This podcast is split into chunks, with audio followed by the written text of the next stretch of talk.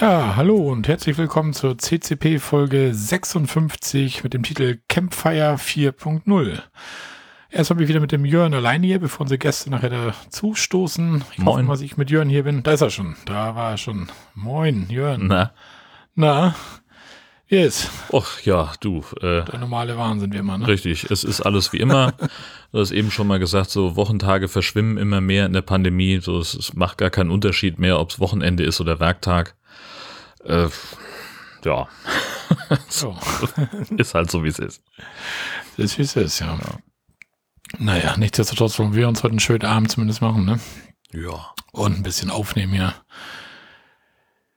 Und wir sind ja so wahnsinnig produktiv diesen Monat. Zwei Folgen Ja, äh, im April, das äh, haben, wir, haben wir selten. dafür, dass wir eigentlich nichts erleben. Ja, genau. Richtig. Schon verrückt, ja. Ja. Ja, wir haben auch wirklich nicht viel erlebt, ne? Das, Nee. Und das wenige würde ich auch, glaube ich, eher erzählen wollen, wenn die anderen auch dabei sind. Ja, genau. Dann haben wir da gleich noch Gesprächsbedarf, äh, Ge- Gesprächsstoff für. Genau. Ich würde auch sagen, wir machen, wir springen einfach mal heute im Skript mal ganz nach hinten und fangen einfach mit einem Kommentar an. Genau. Soll ich den mal vorlesen? So.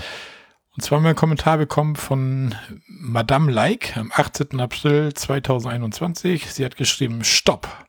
Vor 20 Jahren gab es keine Plumpsklos mehr. Das neue Toilettenhaus wurde im Mai 1994 eröffnet. Das alte Toilettenhaus steht schon länger. Von wegen immer sauber und modern. Haha. Scheinbar haben die Fernsehleute die Kackhäuser, vom Campingclan so genannt, nicht gesehen. Ich rede nicht vom Toilettenwagen auf der Leuchtturmspitze. Einfach mal über Google Bewertung lesen. Zum Thema Verlegung und Abwasser. Die Leitungen wurden von ein bis zwei Polen, schwarz, verlegt. Die Dauercamper haben dafür 400 Euro bezahlt und wenn eine Neuvermietung erfolgte, dann wurden wieder 400 Euro verlangt. Der Platz ist nicht gehegt und gepflegt. Es gibt sehr viele Drecksecken, zum Beispiel die sogenannten Parkplätze. Warum die Dauercamper nichts sagen, liegt daran, dass sie dann längste Zeit auf dem Platz waren. Der andere Teil sagt nichts, weil sie sonst der Krähe die Augen aushacken würden. Wir waren von 1994 bis 2018 Dauercamper und haben viel mit den dreien erlebt. Aber nicht, dass sie fleißig arbeiten. Sorry, aber die Selbstdarstellung der drei ist in keiner Weise authentisch. Die Realität sah anders aus. Was sie sehr gut können, ist reden, reden, reden. Wer sie kennt, kann aber auch ihren wahren Charakter erkennen. Ich empfinde es als Schande, dass man diesen dreien so eine Plattform bietet. Jetzt sage ich einfach mal uff. Da haben wir erstmal mit den Ohren geschlackert, als wir den Kommentar gelesen haben. Ähm, erstmal vielen Dank für den Kommentar. Genau. Ähm, das ist ja auch äh, ein, ein, eine wichtige Ergänzung, finde ich, zu unserer Folge mit dem Camper-Clan. Aber ja, wir können das jetzt natürlich nicht überprüfen, weder, weder das eine noch das andere. Wir waren beide noch nicht auf dem Platz. Äh, wir haben uns das vorgenommen, da mal hinzufahren. Äh, ich bin jetzt auch noch nicht so abgeschreckt, dass ich sage, ich will es auf gar keinen Fall. ähm, ein eigenes Urteil bilden möchte ich mir da schon. So, wenn da jemand schlechte Erfahrungen gemacht hat, äh, das kann man ja niemandem absprechen. Und äh, aber wie gesagt, ich sehe nicht, dass wir irgendwie überprüfen könnten, was jetzt stimmt. Also wessen Darstellung, ne? So ihre oder die von den dreien. Überhaupt nicht. Also, will ich auch gar nicht. Also nur wenn man von 1994 bis 2018 der Dauercamper war, sage ich mal, kann das ja so schlecht eigentlich nicht gewesen sein. Das sieht mir fast so ein bisschen aus, als wenn man so ein bisschen hm, knatschig auseinandergegangen ist irgendwie. Aber ist auch, Ist möglich, ja. ja, ist Genau. möglich, ja. Und dann ist natürlich noch die Frage, Schande, dass man den dreien so eine Plattform bietet, worauf sich Ja. das jetzt bezieht. Ne? War das jetzt auf uns gemünzt oder, oder auf die Produktion von D-Max? Äh, ich weiß es nicht. Stand da jetzt nicht. beurteilen. Wie gesagt, ist immer schade, wenn jemand mit irgendwas schlechte Erfahrungen gemacht hat. Äh, Ich war eigentlich mit dem Gespräch soweit ganz zufrieden. Ähm, fand die Folge eigentlich ganz nett. Mal Ja. so für zwischendurch. Mehr, mehr wüsste ich da jetzt auch gar nicht zuzusagen. Nö. Wir lassen das jetzt einfach mal so stehen und dann ist gut. Ne? Aber trotzdem, trotzdem danke für so einen Kommentar. Es ist auch mal so. Es ist nicht alles immer Friede, Freude, Eierkuchen und alles schön und alles toll. Richtig. Und dann muss man das auch aussprechen, wenn das so ist. Da muss man Also, das auch mal aussprechen, genau. Also nicht, nicht böse, dass wir jetzt so ein bisschen, aber Jörn und ich haben beide erstmal so, uff, Ja. hast schon den Kommentar gelesen, eingegangen ist. Das war Mhm. schon so ein bisschen mal einer von der anderen Seite. Ne? ja, und wie gesagt, das ist ja auch dann völlig in Ordnung. Wenn es Ja. so ist, dann ist es so. Und dann äh, hören wir uns das auch gerne an, nur wir können uns da, glaube ich, nicht den, den Schuh anziehen, äh, das jeweils zu überprüfen. Nee, nee, das, das können wir auch gar nicht. Wie sollen wir das abdecken? Wir können doch nicht alles überprüfen und machen und tun. Und das können wir nicht. Dafür ist das hier ein Hobbyprojekt. Genau. Ja, wollen wir unserem Hobby nachgehen. Ich würde sagen, ich mache gleich mal wieder das Feuerchen an und dann Mhm. holen wir mal die Gäste dazu. Was hältst du davon? Mach das mal. Jetzt bin ich gespannt. Zack, Es läuft wieder eins. es läuft wieder. Wird dann gleich wieder warm. Großartig. So, und äh, dann äh, lass uns einmal die übliche kurze Vorstellungsrunde machen. Äh, wie immer gerne in alphabetischer Reihenfolge nach Vornamen. Äh, ja, Ja, bitteschön. Wer möchte, wer, wer muss dann anfangen? Äh, André. Ich denke André mal, ich muss dann an. anfangen. Genau. okay, ähm, also ich bin André, ähm, bin 45 und komme aus dem Südraum von Leipzig. Und wie ich es schon mal irgendwann mal kommentiert hatte, ähm, waren damals Sönke und Marco dran schuld, dass wir zum Camping gekommen sind. Also schuld im positiven Sinne. Ja, gut. Ja. Nie verkehrt. Genau.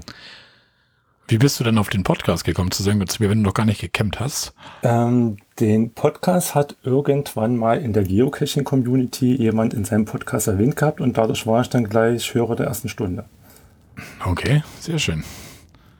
Da ist dieses Hobby doch zu was gut. Ja. genau. Ja, dann sind wir bei C. Ja, okay. Ähm, ja, ich bin Christian, ich komme aus Werl mit Familie. Ja, wir sind auch ebenfalls eigentlich durch den Camping Caravan Podcast wieder dazugekommen zu campen, indem ich irgendwann mal die ganzen Folgen so nachgehört habe und ja, und das hat dann dann wieder angefixt. Das ist ja verrückt. Die ganzen Folgen nachgehört. Das ist ja auch so eine Leistung. Ja, das sind ja schon ein paar Stündchen, ne? Ja gut, ich meine, das ist ja jetzt schon ein paar Jahre her, ne? Also da waren die ersten, weiß ich, fünf oder zehn Folgen oder sowas rum. Und von daher ging das eigentlich. Morgens auf dem Weg zur Arbeit und ja, und wieder zurück. Und dann, dann hat man es drin. Ja. Sehr schön. Und dann fehlt noch René. Jo, äh, René, ich komme vom äh, Niederrhein, vom schönen Niederrhein, bin aber ähm, aufgewachsen in Mecklenburg-Vorpommern.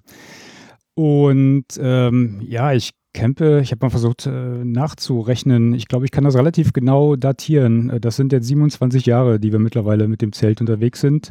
Und Wow. ich halte hier mal die Fahne für die Zelter hoch.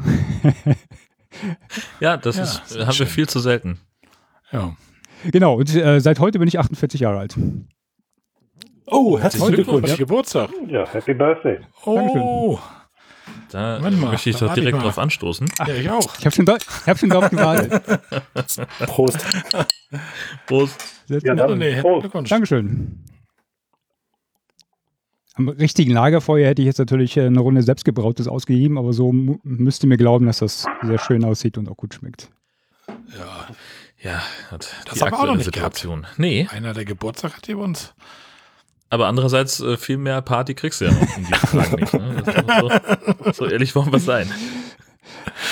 Ja, das stimmt Leider. leider. Ja, schöner Mist. Ich hatte gerade mal hier so für die Statistik mal kurz geguckt. Wir haben mittlerweile sind die, wenn du jetzt alle Folgen nachhören wolltest, wirst du jetzt bei 86 Stunden, 41 Minuten und 58 Sekunden. Und dazu kommt der heutige Podcast. Ich weiß nicht, wie lange wir machen, aber da können wir die 88 Stunden bestimmt Das Ja. übersetzt zwei Red Bulls für Marco, oder?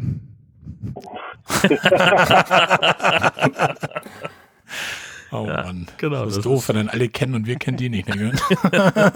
ja, aber wo er recht hat, hat er recht. Also muss ich sagen. ja. Schön auf den Punkt gebracht. Obwohl ich bei dem René von irgendwie gelesen hatte, dass er auch einen Podcast hat, ne? Einen ruhenden Podcast. Ähm, Einen Runden. also ich habe ähm, einen, einen Blog am Start, einen Outdoor-Blog. Äh, ich bin eigentlich, ähm, seit wir mit dem Campen begonnen haben, ähm, also in Mecklenburg-Vorpommern, ich bin im Kanuverein gewesen und äh, da war das halt so, dass äh, Zelten ähm, die Default-Übernachtungsmöglichkeit war. Und ähm, ähm, dadurch ist halt eine große Outdoor-Leidenschaft ähm, erwachsen, die alles Mögliche mit beinhaltet. Und ich hatte dann irgendwann, also ich habe mal versucht zurückzuschauen, die Website oder die, die URL habe ich, glaube ich, 2000 registriert und dann halt, wie man das früher gemacht hat, also mit äh, handgestricktem HTML rumgebaut. Ähm, Mhm. Wir hatten ja nichts. Wir hatten ja nichts anderes, genau. Behaupte seitdem auch steif und fest, dass ich einen der ältesten Outdoor-Blogs Deutschlands habe. Ähm, und irgendwann ist halt auch die Idee mit dem, mit dem Podcast ähm, ähm, entstanden. Ähm, wir haben jetzt seit anderthalb Jahren nichts mehr aufgenommen, aber die, ähm, der Wille ist da, das wieder aufleben zu lassen. Okay. Ich würde sagen, wir nehmen die Adresse mal mit in die Shownotes auf, naja, und dann. Unbedingt, ja. Ne? Ich muss auch nochmal reingucken. Ich muss auch deine Folgen nochmal, weil Outdoor interessiert mich auch nicht immer. Ich war auch darüber verwundert, dass ich da noch gar nichts von gehört hatte irgendwie. Normal kriegt man irgendwo zumindest immer mal irgendwas mit so auf der Bereich, aber na gut, aber holen wir nach. Genau. Ne? Ja, im Kanufahren. Ich sagte eben schon mal, wenn man Kanu fahren, da kann man sich an meinen Spree-Kanu-Fahren erinnern wahrscheinlich, ne? So, habt ihr bestimmt gehört, oder? Ja. Ja, und herzlich gelacht. Wir alle. Weil man sehr gut nachvollziehen kann. Ne? Ich meine, äh, das ist ja eine Situation, die kennt wahrscheinlich jeder, der mal im Boot gesessen hat. Und äh, von daher war das sehr plastisch. Ja. Jo, so ist das. Wo ist denn das Feuer hin? das. Oh, das Feuer ist aus. Oh Mann. Oh, pass auf. Oha. Jetzt ist das wieder an, ne? Ja. Ah, Ich habe das Stück Holz wieder ein bisschen in die Mitte geschoben. Jetzt ist wieder. Nee, Mir fiel nämlich, fast ausgegangen. mir fiel nämlich gerade ein, dass ich die, die Folgen ähm, typischerweise aktuell, weil ich ja nicht so viel mit dem Auto fahre wegen Homeoffice, äh, meistens bei den Laufstrecken äh, auf den Ohren habe. Und äh, das Knacken, ich muss, ich habe mich so oft umgeschaut äh, während des Laufens, weil ich immer dachte, da ist jemand hinter mir, aber das, das war halt nur das, äh, das nette Feuer, was da geknackt Ja. hat. Und ich habe auch nicht gelernt äh, nach den drei Folgen. Sehr schön, ja. Großartig. Wir haben heute mal einen etwas anderen Einstieg in die Sendung. Ich habe nämlich äh, ein kleines Interview vorher aufgezeichnet mit Albert Merkel, äh, mit Ä und ohne E. Ähm, er hat den Verein Wohnmobil für Klimaschutz gegründet. Und was dieser Verein ganz genau macht, das habe ich mir von ihm erklären lassen. Wir haben uns äh, Ende 2019 gegründet, also das heißt, wir sind noch äh, recht jung. Ähm, Wir sind mittlerweile auch ein gemeinnütziger Verein und haben zwischenzeitlich äh, bundesweit 133 Mitgliedern, immerhin aus zehn Bundesländern. Allerdings muss man auch sagen, fehlen uns noch sechs Bundesländer. Ähm, Und das Prinzip ist so, dass wir einen Cent pro gefahrenen Kilometer mit unserem Wohnmobil oder Freizeitfahrzeug, das kann auch ein Caravan sein, das bezahlen wir als jährlichen Mitgliedsbeitrag. Das heißt, wenn jemand 5000 Kilometer fährt im Jahr, bezahlt er beispielsweise 50 Euro. Das wird nicht kontrolliert, das ist ein freiwilliger Beitrag. Aber wir sagen auch maximal 100 Euro im Jahr. 100 Euro würden auch bedeuten 10.000 Kilometer, also das ist schon eine ganze Menge. Ja. Und äh, ja, mit diesem Geld äh, finanzieren wir im Kern unsere Aktivitäten. Ja, wir haben dann noch Spendengeber, also wir haben ja Fördermitglieder, da sind wir auch sehr dankbar dafür, immerhin elf Stück mittlerweile aus der Campingbranche, also von Wohnmobilherstellern über äh, äh, Caravanvermietungen, über Campingportale. Ähm, und die spenden uns äh, jährlich auch Geld und auch das Geld setzen wir ein für unsere Aktivitäten. Was sind das für Aktivitäten? Wie muss ich mir das vorstellen? Also unser Kern, unser Kernpunkt ist äh, das äh, Pflanzen von Bäumen. Ähm, ich sag mal, wir, wir, wir sind Camper, alles zusammen und ja, uns treiben eigentlich zwei Dinge an. Das eine ist, dass wir sagen, also umweltbewusstes und nachhaltiges Camping ist heute schon wichtig und es wird vor allen Dingen auch in den nächsten Jahren noch wichtiger werden.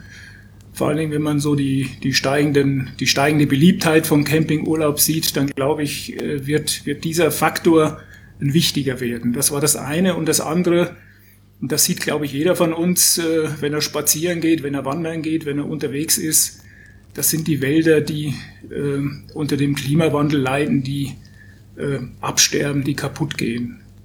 Und äh, da haben wir gesagt, gut, wir wollen was tun, gerade was die Nachhaltigkeit von Campingreisen angeht. Und wir spenden Bäume, pflanzen diese gespendeten Bäume aber dann auch tatsächlich eigenhändig. Also wir arbeiten mit Forstverwaltungen zusammen, weil wir sind keine Experten, also wir wissen ja nicht, wo welche Bäume am besten gepflanzt werden. Äh, Deswegen arbeiten wir mit äh, Forstämtern zusammen in ganz Deutschland und äh, spenden die Bäume und kommen dann vor Ort zusammen und pflanzen sie. Das ist natürlich jetzt in Zeiten von Corona etwas schwierig gewesen. Ähm, das heißt, wir mussten in zwei Fällen auch schon zurückgreifen auf sogenannte symbolische Pflanzaktionen. Da konnte eben dann nur ein oder zwei Vereinsmitglieder vor Ort gehen, konnten symbolisch ein paar Bäume pflanzen, aber den Rest äh, hat dann die Forstverwaltung selbst gepflanzt. Wir hatten eine richtige Aktion, wo wir wirklich mit mehreren Mitgliedern teilnehmen konnten. Das war letztes Jahr im Harz. Da haben wir gemeinsam mit den dortigen Forst, äh, mit den dortigen Forstverwaltungen 200 Bäume gepflanzt. Das war eine super Aktion, tolles Gemeinschaftserlebnis. Es ist einfach, äh, ja, es ist was Besonderes, äh, wenn man so einen Baum in die Erde pflanzt und, und dabei sich vorstellt, dass man das tatsächlich für die nächsten Generationen tut. Weil wir werden diesen Baum als großen Baum nicht mehr erleben, sondern es werden künftige Generationen sein. Und das ist ja auch gerade im Herz, äh, im, im Harz ist ja, äh, das sieht ja ganz furchtbar aus, habe ich mir sagen lassen. Mein äh, Podcast-Kollege Marco fährt da regelmäßig hin äh, und macht da sehr gerne Wanderurlaub und äh, der sagt auch, also der, der Wald ist da in einem ganz erbärmlichen Zustand. Also das, ist, das, sieht, das sieht schlimm aus, äh, ja. also wenn man das sich ansieht und, und von daher ist es eine tolle Sache und man tut was für die Natur, ähm, aber man tut natürlich auch was für äh, den Klimaschutz, weil ähm, ein Baum, es gibt da so eine Zahl, das, die, die lautet, dass ein Baum so über alle Lebensphasen hinweg und auch über alle Baumarten hinweg, das ist ja immer unterschiedlich, ob ich eine Eiche, eine Buche oder eine mhm. äh, Fichte habe, äh, pro Jahr 10 Kilogramm CO2 speichert. Pro Jahr. Mhm.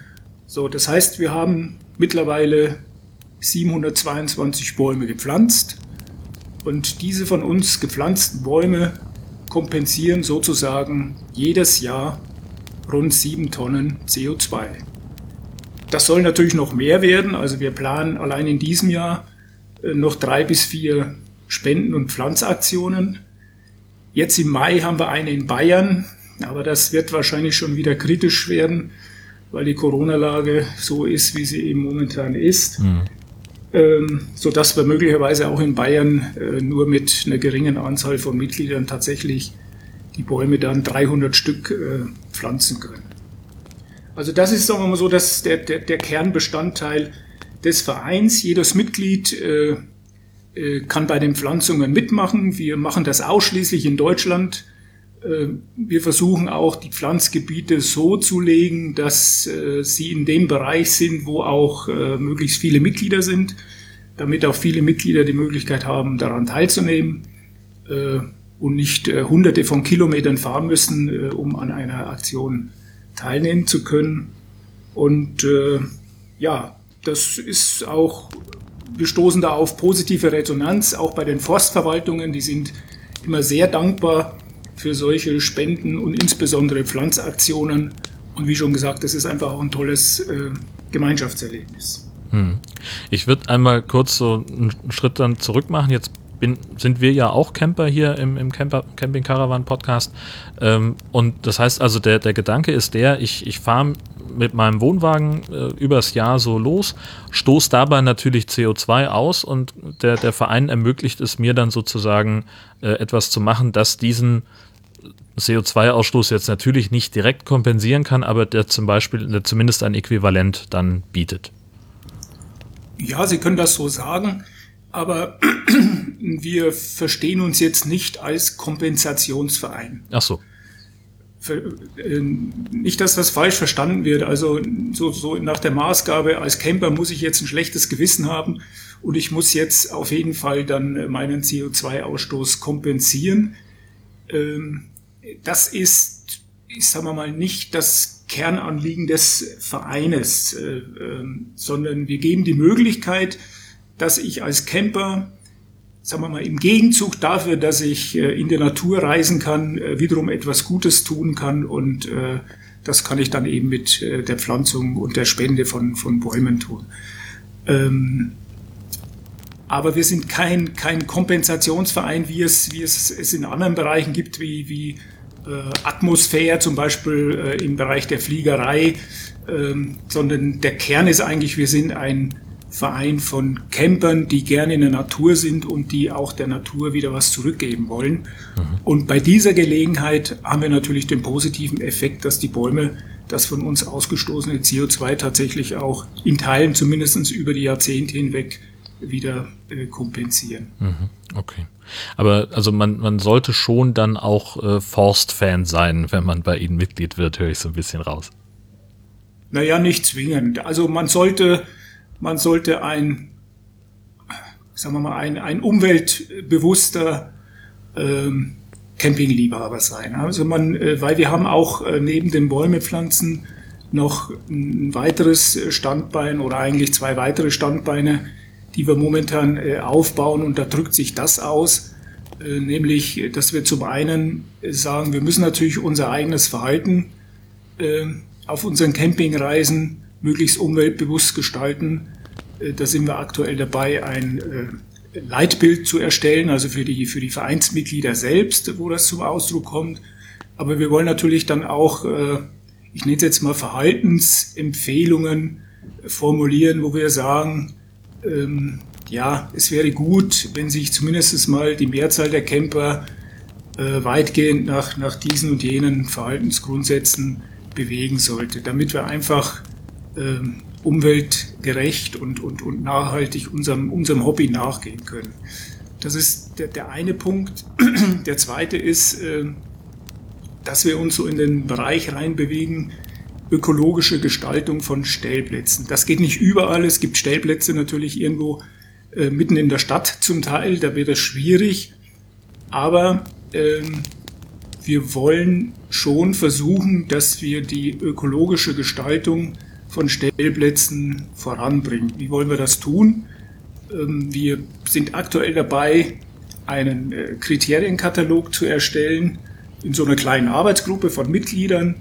Äh, quasi die Frage beantworten, was macht einen ökologischen, umweltgerechten Stellplatz aus? Und ähm, das wollen wir natürlich den, den Stellplatzbetreibern zur Verfügung stellen, als, als Handreiche sozusagen. Und was wir dann auch noch machen wollen, wir wollen äh, auf unserer Homepage dann ökologische Stellplätze, die eben aus unserer Sicht dann bestimmte Kriterien erfüllen, auch präsentieren, veröffentlichen sodass der Camper, wenn er möchte, auch ganz bewusst und gezielt ökologische Stellplätze auf seinen Reisen aussuchen und aufsuchen kann. So als zusätzliches Angebot. So wie ich heute Stellplätze aussuchen kann, die in der Nähe einer Therme liegen oder äh, die an bestimmten, die eben bestimmte äh, Kriterien erfüllen, würden wir gerne so eine Möglichkeit schaffen, dass äh, der Einzelne auch äh, Stellplätze nach ökologischen Aspekten aussuchen kann. Mhm. Und dann, äh, ich denke immer gerne in so, in, in Anführungszeichen, Weltherrschaftsmaßstäben, dann irgendwann ein Siegel rausbringen, was dann der Stellplatzbetreiber äh, auf seine Homepage pinnen kann. Geprüft. Wenn Sie das weiterdenken, wenn Sie das weiterdenken, äh, könnte das dahin laufen. Aber ich sage mal, ich sage auch, Schuster bleibt bei deinen Leisten. Wir sind letztlich ein kleiner Verein. Ja. Äh, und wir wollen das Ganze ja nicht wirtschaftlich äh, betreiben, sondern wir sind ja auch gemeinnützig. Äh, das heißt, die Einnahmen, die wir haben an, an Spendengeldern, an Mitgliedsbeiträgen, die müssen wir ja auch eins zu eins wieder ausschütten in entsprechenden gemeinnützigen Aktivitäten und das ist der Kern. Ja, also von daher wird es sicherlich kein, kein Ökosiegel geben, was vielleicht auch noch Geld kostet. Aber natürlich ist es eine gewisse Auszeichnung äh, für Stellplätze, die dann letztlich unter der Überschrift ökologisch gestaltete Stellplätze vielleicht auf unserer Homepage irgendwann in der Zukunft erscheinen, aber ohne wirtschaftlichen Hintergrund. Und wer jetzt mehr wissen möchte über den Verein, da haben wir natürlich einen Link in den Show Notes. Und äh, was mich jetzt interessiert, äh, wo ihr das gehört habt, äh, was haltet ihr denn davon? Ist das, äh, haltet ihr findet ihr es sinnvoll, das so, sowas zu machen? Ich fange einfach mal an. ähm, also die Idee mit den Bäumepflanzen finde ich eigentlich gar nicht mal so verkehrt. Ne? Also es gibt sie auch beim Flugzeug etc. Und ähm, wenn man für das, was man jetzt hier durch die Gegend fährt, ähm, und das ist ja dann teilweise doch nicht gerade wenig, was dann im Jahr zusammenkommt, dann einen kleinen ökologischen Ausgleich liefern kann, finde ich das eigentlich gar nicht mal so verkehrt. Und ich muss auch sagen, ähm, bei uns hier in der, Aktion, äh, in der Region gibt es diese Aktion auch, aber nicht von Campern. Und wir haben auch schon ein paar Mal an so einer Aktion teilgenommen. Und wenn man dann einfach mal, jetzt die erste Mal, wenn wir da waren, war glaube ich 2013, wenn man jetzt so nach acht Jahren mal da vorbeifährt und sieht, wie groß die Bäume dann jetzt mittlerweile geworden sind, dann sieht man dann auch, was man dann selber so mit seinen eigenen Händen in so einem Tagwerk dann mal geschaffen hat. Weil dann werden bei so einer Aktion, die hier in der Gegend stattfindet, dann gleich mal so 10.000 Bäume gepflanzt. Das ist schon ein Sümmchen, 10.000 Bäume, das ist schon Wald. Und da weiß man vor allen Dingen auch, was man gemacht hat abends. Äh, das weißt du definitiv. ich könnte mich des Eindrucks nicht so ein bisschen äh, erwehren. Ähm, du hattest zwar nachgefragt, ob das äh, eigentlich der Fokus auf diesem Ablasshandel in Anführungszeichen liegt, ähm, was er verneint hat. Ähm, aber ich hatte bis zum Schluss den Eindruck, dass es eigentlich äh, genau der Zweck ist. Äh, so im Sinne von sch doch schlechtes Gewissen, weil äh, wahrscheinlich sind ja die Motoren in den Wohnmobilen dann doch nicht so die saubersten. Und ähm, also ich hatte mich die ganze Zeit gefragt, was noch? Ne, also was ist noch der Sinn von dem, von dem Verein? Ja, also er sagt ja auch äh, Gemeinschaftserlebnis. Äh, Stelle ich mir auch äh, vor, dass das, äh, dass das gut funktionieren kann ähm, dass das bestimmt eine, eine tolle Sache ist. Äh, also immer, wenn ich irgendwie Zeitungsberichte lese von äh, Grundschule X hat hier irgendwie so und so viele Bäume gepflanzt und so, ähm, das wird immer wieder geschildert, was, wie, wie gut das allen Beteiligten gefallen hat und, und was für einen Spaß sie dabei hatten und wie viel sie vielleicht auch dann gelernt haben aus Gesprächen mit dem Förster oder keine Ahnung. Ähm, aber ja, es, ich gebe dir recht, es klingt tatsächlich schon sehr danach. Und man, letztlich, welcher Motor ist sauber? Ne? Machen wir uns nichts vor. Ähm, Gibt es nicht so viele. Äh, dass man da vielleicht so eine, so eine Idee hat, äh, so, das so ein bisschen kompensieren zu wollen und auch noch es mit etwas zu verbinden, was, was vielleicht dann auch noch ein, schönes Gemeinschaftserlebnis ist, danach noch irgendwie was zum Grillen auf aufs Feuer legen oder so. Finde ich eigentlich ganz nice. Vom Grundgedanken her keine Frage. Tolle Idee und ich denke mal, gerade auch die Camper sind natürlich daran interessiert, dass ähm, das Grün nicht verschwindet ne? und ähm, dass halt nicht alles vom Borkenkäfer vernichtet wird. Ja. Das hat Jörn ja schon gut angesprochen mit dem Harz, weil im Harz sind ja teilweise echt, es sieht aus wie auf Schlachtfeldern. Da sind ja nur noch abgesägte Bäume, irgendwelche Baumwurzeln, die da rausgucken, felderweise. Das ist echt schon krass. Ja. Also, ja. Ja, aber von der Sache her finde ich das eigentlich auch. Klingt erstmal eine vernünftige Geschichte eigentlich. Wo ich so ein bisschen drüber erstaunt war, war mit diesen, diesen Wohnmobilstellplätzen, wo er sagte, dass man diese ökologisch macht. Also die Stellplätze, die ich hier bei uns am Nordostseekanal so kenne, da wurde eher die Ökologie erstmal komplett beseitigt. Das wurde geteert, es wurde betoniert, es wurde gepflastert, es wurde alles grün entfernt und ja, wurden Stellplätze errichtet. Also das hat mit Ökologie nicht viel zu tun, was hier im Kanal stattfindet. Vielleicht gibt es da auch einen Zusammenhang das, ja. Wahrscheinlich ist die Idee auf genau so einem Stellplatz entstanden. das kann auch sein, aber wir hätten ja gerne mal einen Baum. Ne? Naja, ich meine, letztlich, äh, also wenn du irgendwie eine, eine Maßnahme machst mit, mit Flächenversiegelung, also jetzt nicht, ich weiß gar nicht, wie das bei Privatleuten ist, aber halt irgendwelche öffentlichen Geschichten, da gibt es auch immer Ausgleichsmaßnahmen irgendwo anders. Hm. Ne, so, also einfach, um den, den Eingriff in die Landschaft äh, auszugleichen, wird dann irgendwo, also ich habe jetzt gerade heute ähm, berichtet über eine, eine, Autobahnbaustelle und die haben dann irgendwo ein, ein Naturschutzgebiet neu angelegt, wo jetzt irgendwie eine riesengroße Zwergschwankolonie siedelt. Ähm, so, sowas in der Richtung. Und das halt im kleinen Maßstab halt mit so ein bisschen Wald aufforsten oder ja, unterstützen beim Aufforsten. Hm. Was, was mich irritiert hat in dem, in dem Interview war, dass ihr euch als Camper gesiezt habt. Ja, äh, das hat sich irgendwie so ergeben. Das stimmt. Kommt wahrscheinlich auch ein bisschen darauf an, wie du dich vorgestellt hast, ne? Äh, auch vielleicht vor deinem beruflichen Hintergrund. Ja, ach nö, das hat damit eigentlich gar nichts zu tun. Das war halt so, so eine, so eine, äh, weiß ich nicht, das, der, der, der Erstkontakt lief über, über Mail und Irgendwie, ich glaube, es wäre wahrscheinlich anders gelaufen, wenn wir uns auf dem Platz äh, über den Weg gelaufen wären oder so. Ähm, aber es war jetzt halt nicht so ein, ja, das, das Gespräch hatte dann doch wenig Camping-Hintergrund irgendwie, Der- so von, der vom, Kontext fehlt, vom ja. Gefühl her. Ja, genau. Aber ich entnehme deiner Reaktion, dass äh, ihr das genauso handhabt wie ich. Ähm, auf dem Platz wird grundsätzlich geduzt, egal wie alt. Ja, Eigentlich schon, ja. Ja, eigentlich Jo. ist es schon immer so gewesen. Also gut, wenn mich jemand mit sie anspricht, äh, dann antworte ich auch genauso. Äh, das empfinde ich als höflich. Aber eigentlich ja. Auf dem Campingplatz ist man per Du.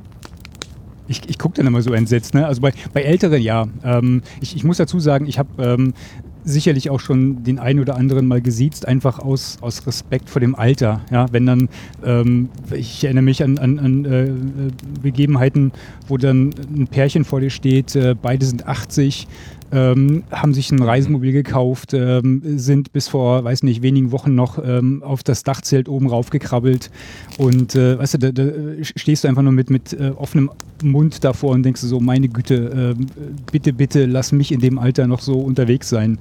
Ja, und ähm, ich meine, dann- war es dann irgendwann schnell an ihnen zu sagen, komm, wir sind Camper, wir sind jetzt per Du, ne? Aber ähm, ansonsten, wenn dann so gerade Jüngere auch ankommen ähm, und äh, einen sitzen, dann gucke ich immer ganz entgeistert und frage immer, hast du mich gerade geduzt? Ja, Ja, da kommst du dir auf einmal dann schon 20 Jahre älter vor. Das ist so, ja. Wenn einer plötzlich sie sagt, wenn du in deiner Jogginghose und deiner Bierbuddel auf dem Campingplatz stehst, morgens um halb zehn. morgens um halb zehn, genau. Also ist das ja dann auch nicht. Ja, schön, dann Aber ist ja schon- Bier, das hast du doch immer, oder? nee, ich nicht, nee, nee.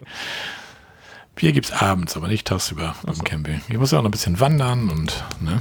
Irgendwo ist immer. Tempel sammeln. Das stimmt. Ja. jo. Ja, wie sieht's bei euch aus mit Camping dieses Jahr? Irgendwie habt ihr schon irgendwelche Planungen oder irgendwas? Habt ihr Hoffnung? Oder wie soll man das formulieren? Wir können ja den, den, den Grad des Optimismus mal daran abmessen, wer den ähm, nächsten, das nächste Wochenende gebucht hat. Also das, das am naheliegendste äh, zum Campen. ich leg mal vor mit Christi Himmelfahrt. Oh, nee. Wir haben Pfingsten. Also wir erst den Sommerurlaub im Juli. Okay. Also ich habe auch Himmelfahrt gebucht, aber oder reserviert. Aber ich habe einen Vorteil euch gegenüber, glaube ich, nachher. Und zwar haben wir hier in Eckernförde und der Schleiregion so eine, so eine Modellregion. Weiß nicht, ob ihr davon gehört habt, euch. Ja. Äh, hätten wir auch werden sollen bis heute. Okay, genau. Ja, hier. Wir hatten hier mehrere. Wir hatten ja an der Lübecker Bucht hatten wir eine und in Büsum und Eckernförde und Schlei und die Lübecker Bucht hat jetzt verschoben und die äh, Büsum glaube ich auch auf 1. Mai erstmal. 10.. Oder 10. Mai sogar. Aber Eckernförde und Schlei-Region haben tatsächlich gestartet und Himmelfahrt haben wir einen Platz in der Schlei-Region reserviert. Und vielleicht kann das dann sogar losgehen. Mal gucken. Also unser Inzidenzwert ist momentan irgendwie bei 55. Mal gucken, ob sie den in der Zeit hochkriegen auf 100, was hier so los ist. Also ich arbeite in Eckernförde und fahre jeden Tag nach Rendsburg zurück mit dem Auto. Was mir das hier so jeden Abend so an, an Wohnmobilen und Wohnwagen und Campern und so entgegenkommt, ist schon beachtlich. Also das scheint schon Deutschland unterwegs zu sein an die Ostsee in Eckernförde. Das Überall, ganz Schleswig-Holstein. so. Also, äh, um jetzt einmal die Runde voll zu machen, also wenn alles nach Plan läuft, dann werden wir wahrscheinlich am kommenden Sonnabend den Wohnwagen auf den Saisonstellplatz ziehen und mit bisschen Glück dann vielleicht auch schon da übernachten. Aber auf jeden Fall stellen wir ihn schon mal ab. Das ist schon mal safe. Ja, aber äh, genau zu den Wohnmobilen, äh, die unterwegs sind, das ist halt, also hier in Husum jeden Tag Leute aus, aus aller Landkreise Kennzeichen äh, findest du hier mit, mit Wohnmobilen. Ähm, so, aber das ist halt so, so widersinnig, weil also man darf ja nicht touristisch übernachten. So in Schleswig-Holstein gibt es eben das Verbot. Du darfst keine Touri-Übernachtung annehmen. Also sprich, Campingplätze sind geschlossen, Wohnmobilstellplätze sind offiziell geschlossen. Klar, wenn du jetzt natürlich zufällig einen Freund hast, der einen großen Hof hat und der dich dafür umsonst stehen lässt, weil du, oder keine Ahnung, bist vielleicht auf einem Tagesausflug, dann äh, darfst du natürlich zur äh, Wiederlangung der Fahrtüchtigkeit äh, irgendwo stehen. Aber also wir hatten jetzt hier vor 14 Tagen stand hier bei uns in der Nachbarschaft so ein rollendes Einfamilienhaus mit äh, Havelland-Kennzeichen. Also dem nehme ich vielleicht noch ab, dass der morgens irgendwann gegen 8 zu Hause losgefahren ist, dass der gegen 17 Uhr bei uns war. Aber dann ist es halt auch kein Tagesausflug, weil er dann einkalkuliert haben muss, dass er irgendwo übernachten muss. Und sei es nur zur Wiedererlangung der Fahrtüchtigkeit. Aber das ist, also es scheint eine Menge halblegalen Wohnmobiltourismus zumindest zu geben. Das nehme ich tatsächlich eher mit Wohnmobilen wahr, weil die scheinbar leichter autark irgendwo stehen können als Wohnwagenfahrer. Ja, auch die, die ganzen kleineren Campingwagen da, diese Mercedes Sprinter und was weiß ich was alles, Ja. die Größenordnung, ist ja auch alles voll mit den Dingern. Ne? Ja, also die, die zähle ich da mit dazu. Ja, Im Zweifel stehen die sogar unauffälliger, ne? Ja, eben, Ja. eben. Wenn man so California oder sowas hat, ne? Ja, Genau. Das ist jetzt wirklich so eine, so eine Situation, wo ich äh, ähm, die Vanlife-Jünger und äh, Caravan-Besitzer und Wohnmobilbesitzer sowieso beneide. Weil ich falle definitiv auf in meinem Zelt, wenn ich mich irgendwo hinstelle. ja. Na, und du hast halt, du machst halt sofort äh, Campingverhalten, ne, Ja. sobald du dein Zelt aufbaust. Du, du, du, du machst das nicht, um die, die Fahrtüchtigkeit wiederzukriegen. Ja. Das wird eine längere Diskussion, glaube ich, wenn ich das versuche, weiß zu machen. Die, die Frage ist ja sowieso mit der Fahrtüchtigkeit. Inwiefern muss man da irgendwas nachweisen? Oder müssen, wenn ich jetzt zum Beispiel die Fahrzeug beim Auto fahre ich jetzt in Harz, irgendwie penne im Auto, nachts klopft an der Scheibe Polizei irgendwie, ja, warum ich da auf dem Wanderparkplatz stehe und schlaf. Und Ja. Dann sag ich, ja, ich bin hier irgendwie auf einem Tagesausflug gewesen und ich wurde plötzlich müde und ich dachte mir, ich fahre mal hier Richtung Brocken und schlaf hier. Oder, oder, und dann heißt das ja, okay, wenn Sie die Fahrtüchtigkeit wiederherstellen wollen, dann ist das natürlich in Ordnung. Schlafen Sie gut, angenehmes Nächtle und Tschüss oder was. Das kann ich mir irgendwie nicht so ganz vorstellen. Ja, so richtig erklären kann ich mir das auch nicht. Also was mir halt einfällt, ist, wir haben da hier auch schon mal drüber gesprochen, es gab den Fall äh, von einer Frau, die mit ihrem Wohnmobil nach St. Peter-Ording gefahren ist, weil sie da, und das war vor der Pandemie, weil sie da eben einen Campingurlaub auch machen wollte und hat dann vor Ort festgestellt, es ist nichts mehr frei. Kein Wohnmobilstellplatz, kein Campingstellplatz. Also hat sie sich irgendwo auf den Parkplatz gestellt und wollte da übernachten. Und da hat sie dann eine Strafe bekommen, ähm, weil das dann, weil, weil sie gesagt haben, das ist eine illegale Übernachtung. Sie hat dagegen geklagt und das Amtsgericht hat gesagt, nee, das stimmt. Wenn du irgendwo hinfährst, um da deinen Urlaub zu verbringen, dann darfst du dich da natürlich nicht auf den Parkplatz stellen. So, aber wenn du, so, und dann, dann ist dann, also wenn ich jetzt irgendwie äh, äh, Ordnungshüterin wäre, dann würde ich wahrscheinlich sagen, also sie sind von Schleswig-Holstein zum Brocken gefahren als Tagesausflug und haben nicht damit gerechnet, dass sie wahrscheinlich zu müde sein werden nach 20 Kilometer Wandern und Geocachen. Also hallo, Ähm. ich fahre normal in einem Stück ins Allgäu. Wie soll ich Das damit weiß rechnen, die dass ich aber auf dem Weg nicht. zum Brocken müde werde? Weil du auf dem Weg zum Allgäu nicht zwischendurch anhältst und äh, 14 20 Harzer Wandernadelstempel hoch. Bitte was? Und nicht zwischenzeitlich 20 Kilometer spazieren geht, ne? Das ist das, ganz genau. Ja, gut. Ja, wie, wie findest du das denn allgemein hier mit unseren Modellregionen hier, Jörn, hier oben an der Küste so? Ich bin da sehr, ähm, sehr ambivalent. Ähm, also Nordfriesland, meine Heimatregion hier, ähm, die gehört ja dann auch ab 1. Mai mit dazu. Ähm, ich glaube nicht, dass das wirklich eine gute Idee ist. Also wir sehen es ja jetzt, ähm, Schleiregion und Eckernförde sind schon gestartet. Und da kam jetzt vorhin, äh, habe ich zufällig noch gesehen, die Pressemitteilung, dass die ihre Prognose nach oben korrigiert haben, dass die also äh, doppelt so viele Leute oder doppelt so viele Buchungen haben, wie sie erwartet haben. Also halb Deutschland pilgert jetzt in diese, in, in die Schleiregion. Das Ganze natürlich unter einem relativ strengen Testregime. Das heißt, du musst also ankommen mit einem negativen PCR-Test, der maximal 48 Stunden alt ist. Du musst alle 14 Tage, alle zwei Tage dich neu abstreichen lassen. Zumindest ist das die Regel für Nordfriesland. Also jede Modellregion stellt eigene Regeln auf, wie die das handhaben wollen. Bei uns ist das so, ähm, dass da auch zusätzliche Testzentren äh, geschaffen worden sind. Aber das, das Problem ist halt, finde ich, ein anderes. Du hast halt einerseits die Leute, die, die herkommen, möglicherweise, und im Vergleich zu Schleswig-Holstein sind das ja alles Hochrisikokreise. So, wir sind halt einfach das, das Tal der Glückseligen hier mit äh, zum Teil ja wirklich noch niedrig zweistelligen ähm, äh, in Inzidenzzahlen. So, die kommen schon mal her. Das ist im Prinzip eine Art Risiko. Und dann hast du ja trotzdem auch gleichzeitig die Leute, die sagen, äh, wir machen da einen Tagesausflug hin. Also jemand, äh, der, äh, keine Ahnung, in der Nähe von Ratzeburg wohnt oder in der Flensburger Förde, der kommt vielleicht auch auf die Idee, äh, mal nach Eckernförde rüber zu gondeln, äh, weil man da halt vielleicht dann äh, doch wieder im Restaurant essen kann oder weil dann da vielleicht doch irgendeine Veranstaltung stattfinden kann und dann macht er halt den Test bei sich im, im Schnelltestzentrum. Das heißt, du hast einfach viel mehr Leute in so einer Region als gut wäre.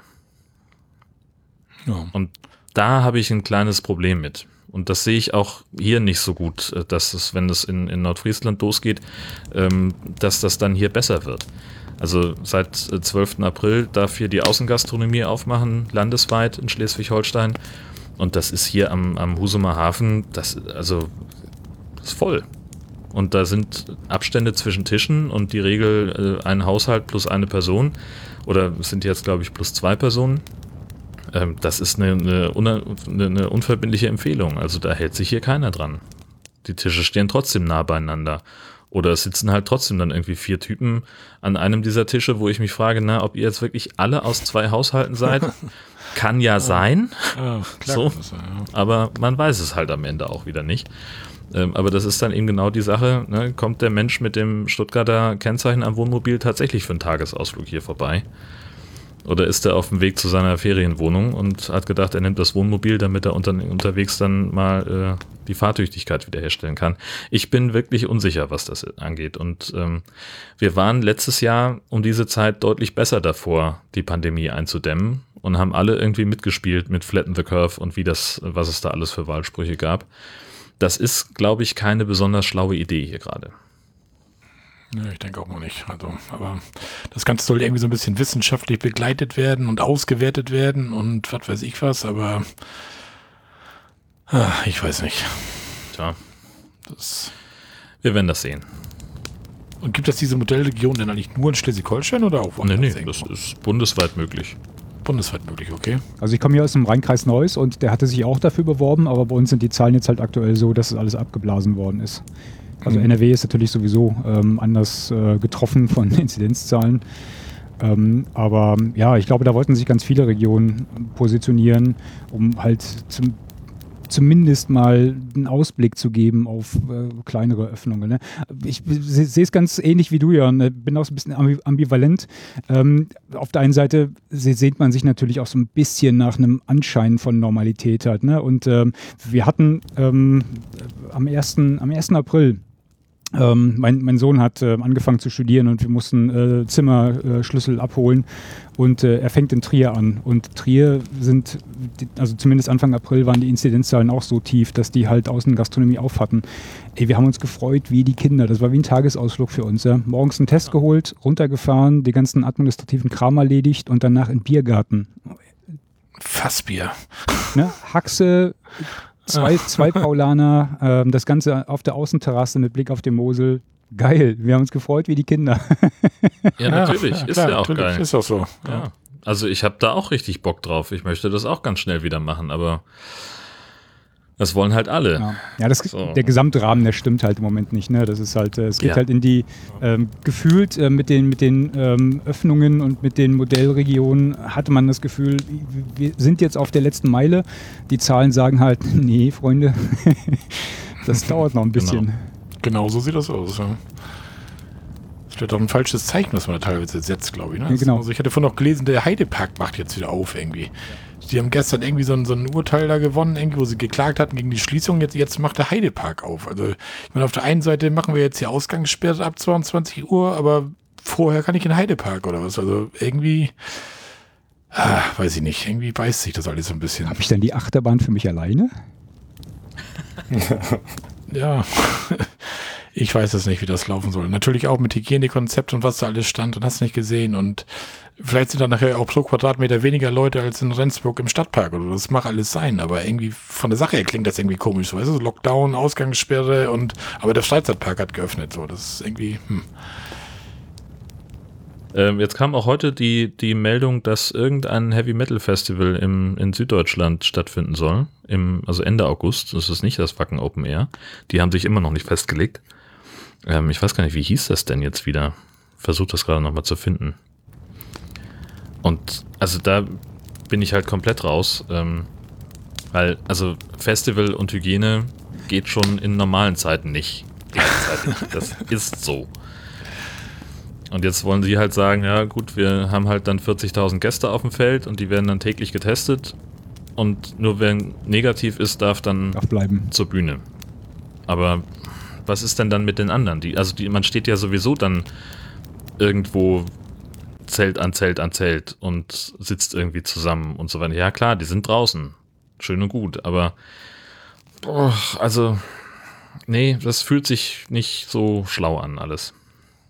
Problem ist ja auch, wenn es das einzige Festival ist, dann wollen ja wirklich alle hin. Ne? Also das heißt, du hast ja einen richtig großen Ansturm von den Leuten, die dorthin wollen. Na ja, gut, ausverkauft ist ausverkauft. Ne? Ja, wenn gut, du okay, 40.000 Tickets hast, dann sind die halt weg. Insofern, aber das ist zum Beispiel das, was ich, was ich in Wacken sehe. Ähm, da fahren halt irgendwie so 70.000 Leute mit Tickets hin und dann kommt dann noch ein bisschen Crew mit dazu. Und dann ist halt auch ein riesengroßer Tagestourismus von Leuten, die wirklich buchstäblich mit Bussen, mit Reisebussen ankommen, einfach um die Atmosphäre zu, zu haben und die dann halt auf der Hauptstraße rumflanieren. Die wird dann zu, äh, zu, zur Fußgängerzone und da haben wir letztes Jahr, also die, die Straße war schwarz vor Menschen, da waren halt irgendwie, weiß ich nicht, 10.000, 15.000 Leute pro Tag, die da halt einfach ohne Ticket und nix äh, so durchmarschiert sind und einfach in den Vorgärten mitgefeiert haben. Da gibt's ja ganz viele Leute, die dann irgendwie einen Bierwagen in Vorzelt stellen und eine Pommesbude die, die regelrecht ihre Flächen da vermieten und, und da Party feiern. Das ist auch alles schön. So. Aber das würde dann halt nicht funktionieren. So, das kannst du halt nicht kontrollieren. So, das heißt, wenn die Wacken wirklich stattfinden lassen, dann wird es Straßensperren geben. Dann wird man den Ort abriegeln und dann kommst du nur rein, wenn du ein Ticket hast. Oder da wohnst oder arbeitest. Hm. Ja. Also es wird nicht besser. Nee.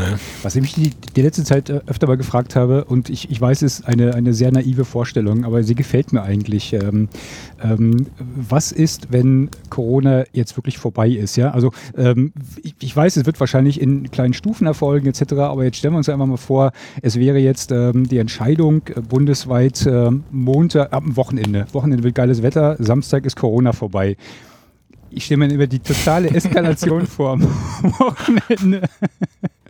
Ja. Das wird so sein. Das ist ja. eine sehr Das schöne. Vorstellung. Ja, also ich habe da äh, neulich erst äh, so drüber nachgedacht und dachte so, ja klar, wenn's, also wenn das irgendwann mal wieder geht, dann werde ich halt echt pleite sein, weil ich permanent im Kino sein werde und mir irgendwelche Konzerttickets klicke, die ich halt normalerweise nicht gekauft hätte, einfach weil es wieder geht. Und ich, wir werden auch sehr viel mehr essen gehen, wenn das, wenn das alles wieder funktioniert. Aber also die Voraussetzungen dafür, dass die sind halt hoch. Ich glaube, das wird eine super geile Zeit, weil wir auch sehr viel Party feiern werden und äh, irgendwie gucken müssen, wie wir die ganze Freizeit in das restliche Leben integriert kriegen. Aber bis dahin, also ich bin da lieber vorsichtig. Aber apropos Essen, also wir hatten das jetzt mal ausprobiert, um einfach mal wieder dieses Gefühl zu haben, essen zu gehen und sind einfach mit dem Wohnwagen dann zu einer Gaststätte gefahren, die hier so ein Wohnmobil-Dinner anbietet und das war einfach mal wieder, ach, mal wieder irgendwie Hm. mal raus und dieses Gefühl haben, mal wieder was draußen zu machen. Das ist schon ganz cool, dieses Wohnmobil-Dinner eigentlich, ne? Ja, auf jeden Fall. Habe ich schon öfter gehört. wenn Ja. es stattfinden darf. Oh. Gab es jetzt auch mehrere, die, wo die, die Veranstalter dann beim Ordnungsamt angezeigt worden sind. Okay. Obwohl das natürlich totaler Quatsch ist. Ne? Die, das Wohnmobil-Dinner, da ist ja gerade der Witz daran, dass man in seinem Fahrzeug bleibt. Genau. Aber da war dann halt die Ansage so, nee, das ist eine, da haben zu viele Leute auf zu engem Raum Kontakt miteinander, das funktioniert nicht. Ja, gut. Ja, es gibt ja auch mittlerweile da Verordnungen und Regeln, die- das kann man auch nicht mehr alles nachvollziehen. Da hatte ich heute gelesen, in Mecklenburg-Vorpommern, da sind die Dauercamper auf dem Campingplatz aus Mecklenburg, die ihren Wohnsitz in Mecklenburg-Vorpommern haben, die dürfen den ganzen Tag da irgendwie an ihrem Wohnwagen rumtüteln, ihre Rasen mähen, ihre Zwerge umstellen da. Aber abends dürfen sie nicht im Wohnwagen schlafen, müssen nach Hause.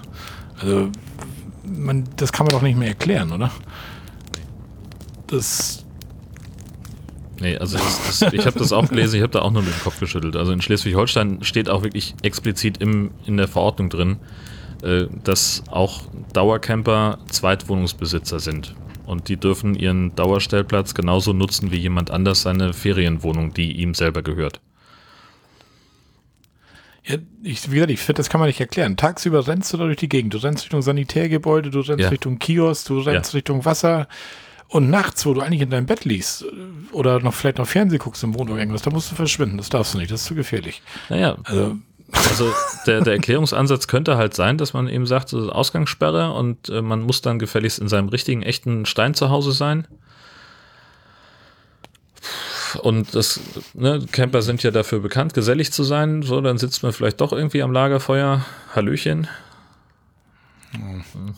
Ja, keine Ahnung. äh, weiß das auch nicht. Ich meine, das Gute sind ja momentan bei uns hier die Temperaturen. Da mag er eh nicht draußen sitzen, ne? Das ist ja noch richtig lausig kalt. Also ich weiß nicht, bei uns in Schleswig-Holstein sind momentan so tagsüber so, sie gehören 9 bis 12 Grad oder so. Ja, aber wir hatten auch schon Tage mit 17, jetzt gerade diese Woche. Ja, zwei oder so. Naja. Aber wir haben Ende April. Naja. Also wir haben ja so die Woche 18 Grad gehabt und wir haben jetzt auch die ersten Nächte schon im Wohnwagen geschlafen. Also wir haben einfach jetzt entschieden gehabt, okay, wir holen den aus dem Winterquartier raus, stellen den in die Einfahrt und machen dann einfach Camping in Einfahrtshausen. Einfahrtshausen, nicht schlecht. Sehr schön. Das ist ja fast so wie unser Kuhkoppel-Camper da. Ja, aber Der hat, sein, der wenigstens hat seinen Wohnwagen auch schon wieder aufgestellt. das gute Stück wenigstens mal nutzen, weil dafür habe ich ihn ja da. Ah. Das war so die Philosophie, die meine Frau Tanja ja auch hatte, weil unser Wohnwagen steht auch noch in der Halle und ich wollte ihn, eigentlich sollte er jetzt am 19.04., also heute am 22. nehmen wir auf, also vor drei Tagen hätte er normalerweise zum TÜV und Gasprüfung sollen.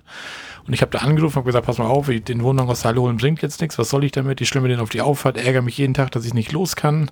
Ich würde den Termin gerne verschieben. Und dann sagte er so, ja, aber vor dem 31.05. haben wir dann nichts mehr frei. Ich sage, das ist in Ordnung, der hat bis Ende April hat er eh TÜV und wenn ich dann noch tatsächlich Himmelfahrt nochmal los soll, einen Monat darf man eh überziehen. Insofern alles gut. Und dann war hier kurz so ein bisschen böse Stimmung und meine Frau, äh, wir können doch zumindest den Wohnwagen schon mal herholen, wir können auch hier mal auf der Auffahrt in schlafen im Wohnwagen oder so. Und ich fand das eigentlich, ich ärgere mich dann eher, glaube ich, wenn ich das Ding da stehen habe und nicht los kann, weiß nicht. Oder ist, ist bin ich da falsch vor? Ist das wirklich so, dass man schon eine Freude hat, wenn man auf der Auffahrt im Wohnwagen schläft, irgendwie? Wir haben das letztes Jahr Tatsache auch gemacht, ähm, dass wir gesagt haben, komm, ähm, aus, aus blanker Verzweiflung, äh, wir stellen uns jetzt äh, unseren äh, Klapp-Anhänger ähm, auf die Wiese in den Garten und stellen das Ding auf. Gucken mal, was wir noch so ein bisschen reparieren können und äh, was wir ein bisschen flicken können, sauber machen können, vorbereiten können. Aber dann haben wir tatsächlich im Garten in, im Wohnanhänger äh, geschlafen ja, oder im, im Klappzelt. Ah, Ja.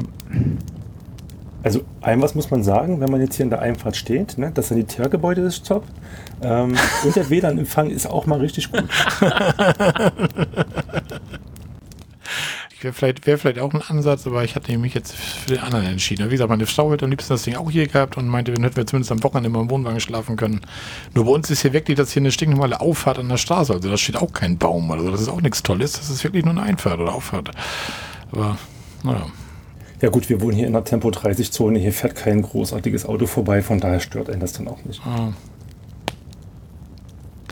Jo, ist dann halt dieses Camping-Feeling, was man dann halt so ein bisschen hat, zumindest wahrscheinlich, ne? Zumindest ansatzweise, ja. Ja. Ja. Naja, wir hatten jetzt ja einen Wohnwagen den Winter über im Garten stehen und auch schon den ganzen letzten Sommer.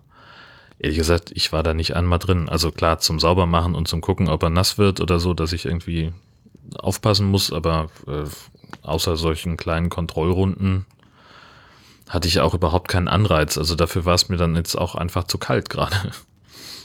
Und naja, jetzt ist er halt sowieso gerade zum TÜV. Sieht alles sehr gut aus. Ähm, Okay. also es scheint eine Lösung für das undichte Heckfenster zu geben.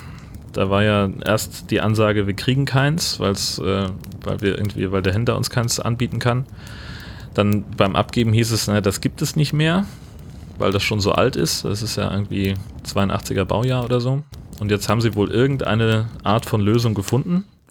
Wusste jetzt aber der Typ, den ich heute am Telefon nicht mehr hatte, äh, nicht, äh, der wusste das nicht. Ähm, und sagt aber dann auch noch, sie hatten ein, einfach zufällig bei einer anderen Sache rausgekriegt, dass der Wasserhahn nicht, der hat irgendwie einen Wackelkontakt, den machen sie neu. Und Sie hätten jetzt eigentlich auch schon den TÜV eingetragen, wenn ich Trottel nicht den falschen Fahrzeugschein abgegeben hätte. Das muss ich dann morgen nochmal hin. Hast von dem, von dem Knaus für Detlef abgegeben oder was? Nee, vom, vom Passat. Noch schlimmer. Also einfach Ah. nicht, nicht so richtig hingeguckt. Die haben äh, auch gar nicht so ähnliche Kennzeichen. Das ist totaler Quatsch eigentlich, aber naja. Jetzt hast du auf deinem Passat einen 100er Aufkleber hinten drauf. Genau, richtig. Aber immerhin Schlingerkupplung. Hey. Ich würde sagen, bei uns ist es eigentlich ähnlich. Wir, wir haben den Wohnwagen auch noch so stehen mit der Plane drüber. Und von daher äh, können wir den halt momentan auch nicht nutzen, ne? weil es wenig Sinn macht, jetzt die Plane runterzuziehen, wieder fertig zu räumen, wenn man eh nicht losfahren kann. Ja, und die, und die Frage ist, geht man denn nachher wirklich da rein? Ne? Das ist halt, ich, bei mir war das nämlich bisher in der Vergangenheit so, wie Jörn eben schon sagte, er, er steht hier, aber wenn ich damit nicht los will, hatte ich nie irgendwie das Bedürfnis jetzt zu sagen, so ich gehe heute mal heute Nachmittag in den Wohnwagen, mach mal die Heizung an, höre ein bisschen Podcast oder so. Das habe ich nie irgendwie gemacht. Also Ja. Ja gut, das könnten wir jetzt noch nicht mal, weil der noch nicht mal bei uns am Haus steht direkt, sondern ist so 15 Kilometer entfernt. Von daher, da ist kein Strom, da ist kein Wasser, da ist nichts. Ne? Und dann macht das wenig ah, Sinn. ah, dann macht das gar keinen Sinn. Ne? Naja. Ich musste unser neulich kurz aus dem, aus dem Winterquartier holen. Äh, Wir haben uns vor zwei Jahren so einen ähm, äh, Zeltanhänger geholt. So einen, so einen Offroad-Zeltanhänger mit so einem Klappzelt. Und der musste nach zwei Jahren jetzt auch das erste Mal zum TÜV. Wo der TÜV-Prüfer mich hoch anguckte. Das Ding sieht halt relativ martialisch aus, weil der heute auch äh, hinter einem äh, Pickup hängt. Und äh, guckte mich an, wo wollen Sie denn hin? In den Krieg? Der hatte so ein Ding offensichtlich noch nie gesehen. Ähm, aber ja, das ist halt schon ein komisches Gefühl, wenn du das Ding dann äh, danach wieder ins Winterquartier stellst und denkst eigentlich vom Wetter her, könntest du ihn jetzt gleich hier behalten und losziehen. Ne? Hm. Aber wie gesagt, da bin ich ja, ähm, wir- müssen ja wirklich dann auch darauf warten. Also letztes Jahr war es ja so, ähm, dass zuerst die Campingplätze für die aufgemacht haben, die sich autark sozusagen mit Sanitär versorgen können. Ne? Und dann waren wir als Zelter natürlich wieder gekniffen ähm, und mussten dann äh, halt warten. Das führte dann dazu, dass wir gerade letztes Jahr zu Christi Himmelfahrt zum Beispiel relativ lange nach einem Platz gesucht haben und das dann halt auch so ein bisschen chaotisch war. Ne? Nordrhein-Westfalen hatte ihre Plätze schon auf, aber wir, also wir sind immer mit einer relativ großen Gruppe zu Christi Himmelfahrt unterwegs, ähm, was an sich unter Corona ein Problem war, weil viele Campingplätze haben gesagt, nee, Gruppen nehmen wir nicht. Und dann wollten wir halt in die, in die Eifel fahren, weil es ist von uns aus sind das 100 Kilometer, ähm, also nähere Homezone. Und ähm, da bist du dann auch, äh, je weiter südlich du gehst, dann irgendwann in Rheinland-Pfalz. Rheinland-Pfalz waren die Bedingungen wieder ganz anders. Ähm, bis wir dann nachher einen Platz gefunden hatten, der so ein bisschen skurril war, weil äh, das war so ein bisschen, als ob es Corona da noch nicht gegeben hätte. die ganze Eifel eskalierte mit äh, äh, Adresslisten und nur einzeln in die Lokale und dann bist du halt auf den Campingplatz gefahren und da hingen noch nicht mal Seifenspender im, äh, im Sanitärtrakt. Geil. Das war sehr skurril. Aber zumindest konnten wir halt unterwegs sein. Ne? Ähm, Und es hat relativ lang gedauert, bis wir da den Platz gefunden hatten, der auch gesagt hat, okay, äh, Sanitärtrakt ist auf, mit dem Zelt könnte halt auch kommen. Und ich fürchte, ich glaube, Jörn hat es vorhin gesagt, äh, das wird halt dieses Jahr alles noch, noch schlimmer, weil äh, aktuell ist die Situation im Vergleich zu letztem April deutlich schlechter. Und ich bin gespannt, was sie machen, ne? weil, also, wenn ich mir mögliche Öffnungsszenarien anschaue, dann wird das wahrscheinlich auch wieder so sein, dass äh, die Autarken ähm, zuerst auf ihren Plätzen ähm, akzeptieren. Und hast ja selten mit dem Zelt alles dabei. Ja. Na gut, das war letztes Jahr war das bei ja auch so. Da waren wir auch auf Fehmarn und da durften wir halt die ja, WC-Häuser waren auf, aber die Duschen nicht. Das sagte ich glaube ich letztes Mal schon. Also für drei Tage geht das mal so mit ein bisschen Deo und ein bisschen Trockenhaarshampoo oder so, aber auf Dauer ist das dann schon doof, ne? Und es gibt ja auch schon viele, was diese ganzen mobilen Duschen, die das mittlerweile gibt, diese Pop-up-Duschzelte und Solarduschen und was man da so alles angeboten bekommt. Das ist schon verrückt, ne? Ja, aber möchtest du dich in so einer autarken Dusche dann vor deinem Wohnwagen dann vor allem Nee, duschen? nee, nee, nee, eigentlich nicht. Und dann, ich weiß auch nicht, mit dem Seifenzeug, da direkt ein Boden und alles, aber das ist auch nicht Ich so würde das auch als ne? Nachbarn nicht wollen. übrigens. Camperkino in allen Ehren, aber das hat Grenzen. Ja, aber es scheint ja der Trend zu sein. Wenn du bei Amazon mal guckst, sie sind auch viel ausverkauft, lange Lieferzeiten. Das, das scheint sich ja jeder irgendwie, jeder Minicamper, Kleincamper so ein Ding zu holen irgendwie. Es gibt auch schon mit 12 Volt Pumpen denn zum Wasserpumpen mit Wassertank und was weiß ich was alles. Aber ich glaube, so eine, so eine schwarze Solardusche habe ich auch noch im Keller zu liegen irgendwo. Ich glaube, in einer der ersten Lagerfeuerfolgen, da gab es die so Rubrik äh, unnütztes äh, Camping-Gadget. Ja, genau. ne? Ja, also ja, das würde ich, das würd ich fast da fast darunter verbuchen, wobei ich die, die Solardusche vielleicht sogar nur benutzt habe. Was wirklich rausgeworfenes Geld war, war der ähm, dieser Gasgrill-Toaster. also, kennt ihr die Dinger? Das sind diese, diese Aufsätze. Ja, ja. Ja, ja, ja. Ich habe da auch schon davor gestanden. ich fand das eigentlich gar nicht so doof von der Idee her. Ja. Wir haben den gekauft und haben den einmal genutzt und seitdem liegt er irgendwo in der Ecke. Und dann haben wir lieber den richtigen Toaster mit in den Wohnwagen genommen. bei uns bis zur Mitte der Geschichte genauso äh, gekauft, einmal genutzt, äh, weggestellt und seitdem äh, toasten wir halt nicht mehr. Aber auch wieder, ne? also äh, wenn du halt die Möglichkeiten hast, äh, bei uns ist halt auch so, dass wir ähm, vom, vom Zelten her, also ich habe im Keller liegen bei uns äh, sieben Zelte rum äh, und das ist halt je nachdem, ähm, wie, der, wie der Setup ist, ähm, nimmst du halt auch un unterschiedlichen Kram mit. Ne? Also ich habe jetzt kein Problem mit dem, mit dem Zeltanhänger, den Pickup und den äh, Anhänger vollzuladen, dann ist dann halt auch äh, der Dutch Oven mit dabei und die ganze Outdoor-Cooking-Geschichte und vielleicht noch Klettersachen und Paddelsachen. Das ist halt der Vorteil, wenn du, wenn du Platz hast. Ne? Ähm, auf der anderen Seite können wir halt auch äh, mit, mit Kumpels, wenn du dann ähm, Wintertouren machst, äh, bist du halt dann eventuell nur mit der, äh, mit der, mit der äh, Hängematte unterwegs oder mit einem, mit einem kleinen Zelt.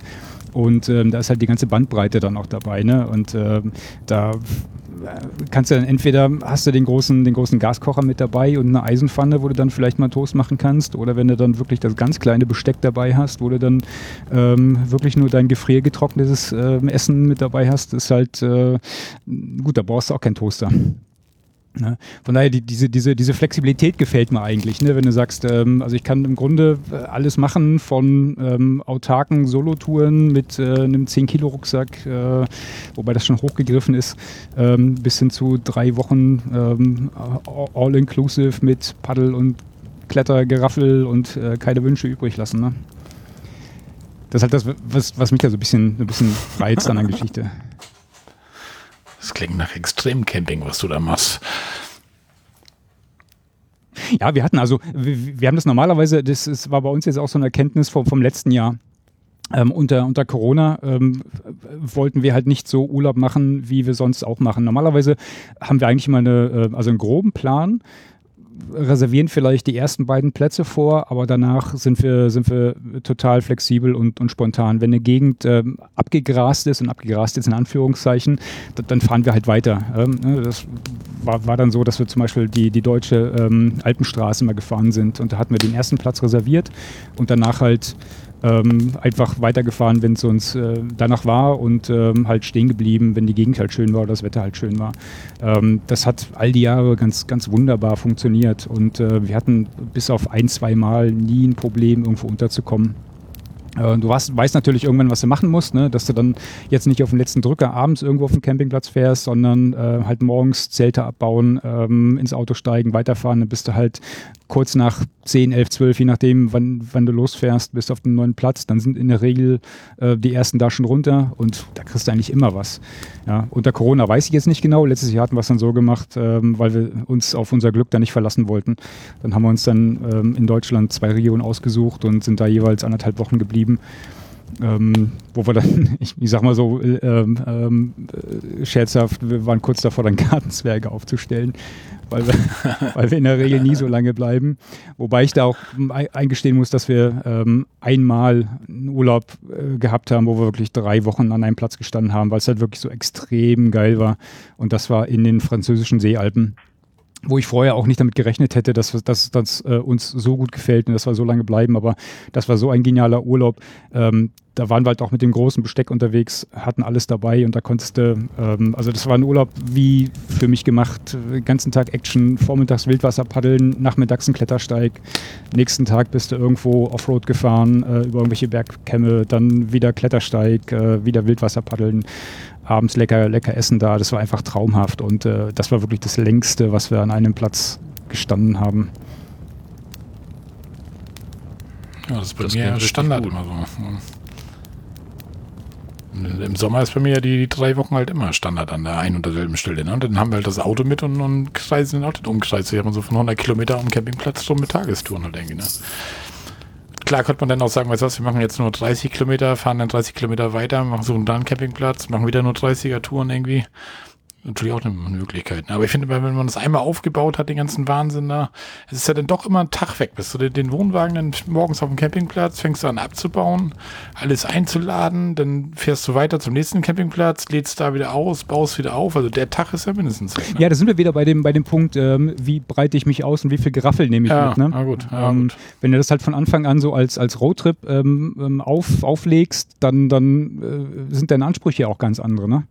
Ähm, wir hatten, ja. wir waren vor zwei Jahren, äh, waren wir auf Island äh, mit äh, dem, dem Pickup und, und Zelt und ähm, da war das von Anfang an so vorgesehen, ne, dass wir halt immer nur eine Nacht bleiben und dann stellst du halt das Zelt auf ähm, abends, wenn es soweit ist, dann äh, wird halt nicht das große Küchenregal aufgebaut, ne, sondern nur die, die beiden mhm. Alukisten draußen hingestellt, Kocher raus, kurz was gekocht ähm, dann war es abends sowieso äh, zu kühl, um da Ewigkeiten vorm Zelt zu hocken. Ne? Dann gehst du halt irgendwann ins Schlafsack und nächsten Morgen, ähm, wenn du vier Mann hast, ähm, die alle mit anpacken können und jeder weiß, was zu tun ist, dann ist halt auch so ein, so ein großes Zelt dann ähm, innerhalb von, von einer Stunde ähm, mit allem Pipapo eingeräumt. Ja? Also ich glaube, unser Rekord lag so bei, bei einer knappen Stunde vom äh, Anfang der Schlafsäcke einzurollen bis hin zur Klappe zu und weiterfahren. Na gut, das ist dann okay, ja. Aber da sind wir bei dem Thema, was ihr beim letzten Campfire hattet. Ne? Aus dem Grund haben wir uns dann auf dem Wohnwagen obendrauf noch die Markise bauen lassen. Sodass du halt nicht noch großartig das Vorzelt aufbauen musst, sondern du schiebst halt abends bloß die Markise raus und ähm, kannst dann, wenn du dann auf dem Platz fertig bist, dann einfach schnell die Markise wieder einziehen und dann fährst du weiter. Ja, ja.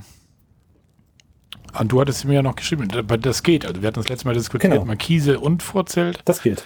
Und, und bei André schrieb mir dann ja, dass das geht. Er hat das. Er hat eine Markise oben drauf und er kann ein Vorzelt anbauen. Er hat natürlich auch einen Fendt. Ich weiß nicht, wie das beim anderen aussieht. Ne? nee, also, man, man, muss dazu sagen, wir haben ja die ersten Jahre mit geliehenen ähm, Wohnmobilen uns durch die Gegend bewegt.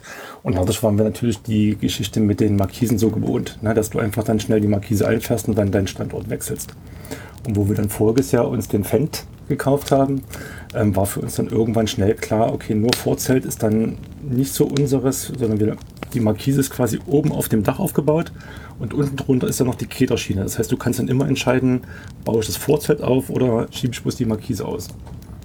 Und auch mal für irgendwelche Kurztrips ist das natürlich ideal. Wenn du bis am Wochenende wegfährst, baust du bloß die Markise auf und brauchst nicht immer das ganze Geraffel mitzunehmen vom Vorzelt etc. Das ist dann eigentlich relativ angenehm.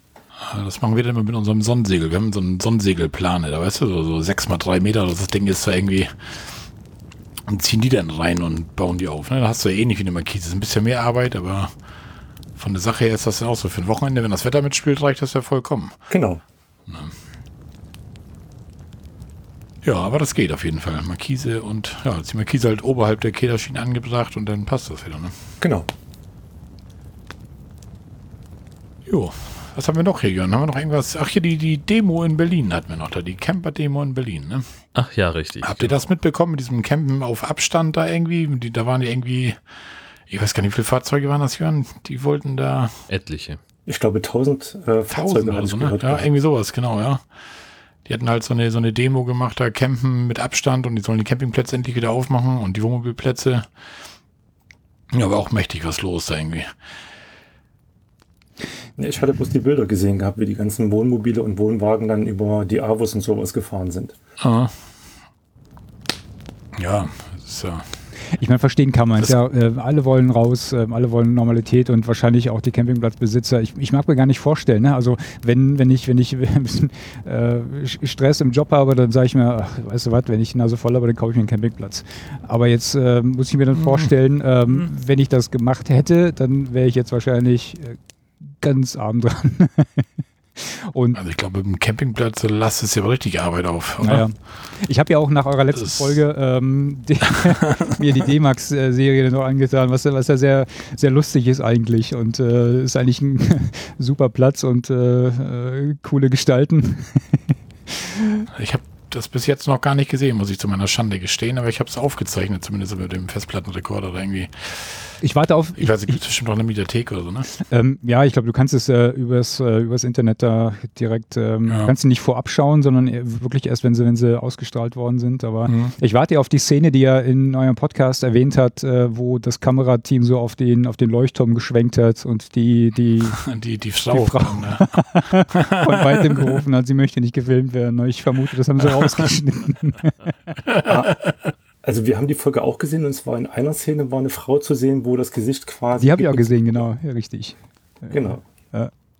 Mal gucken.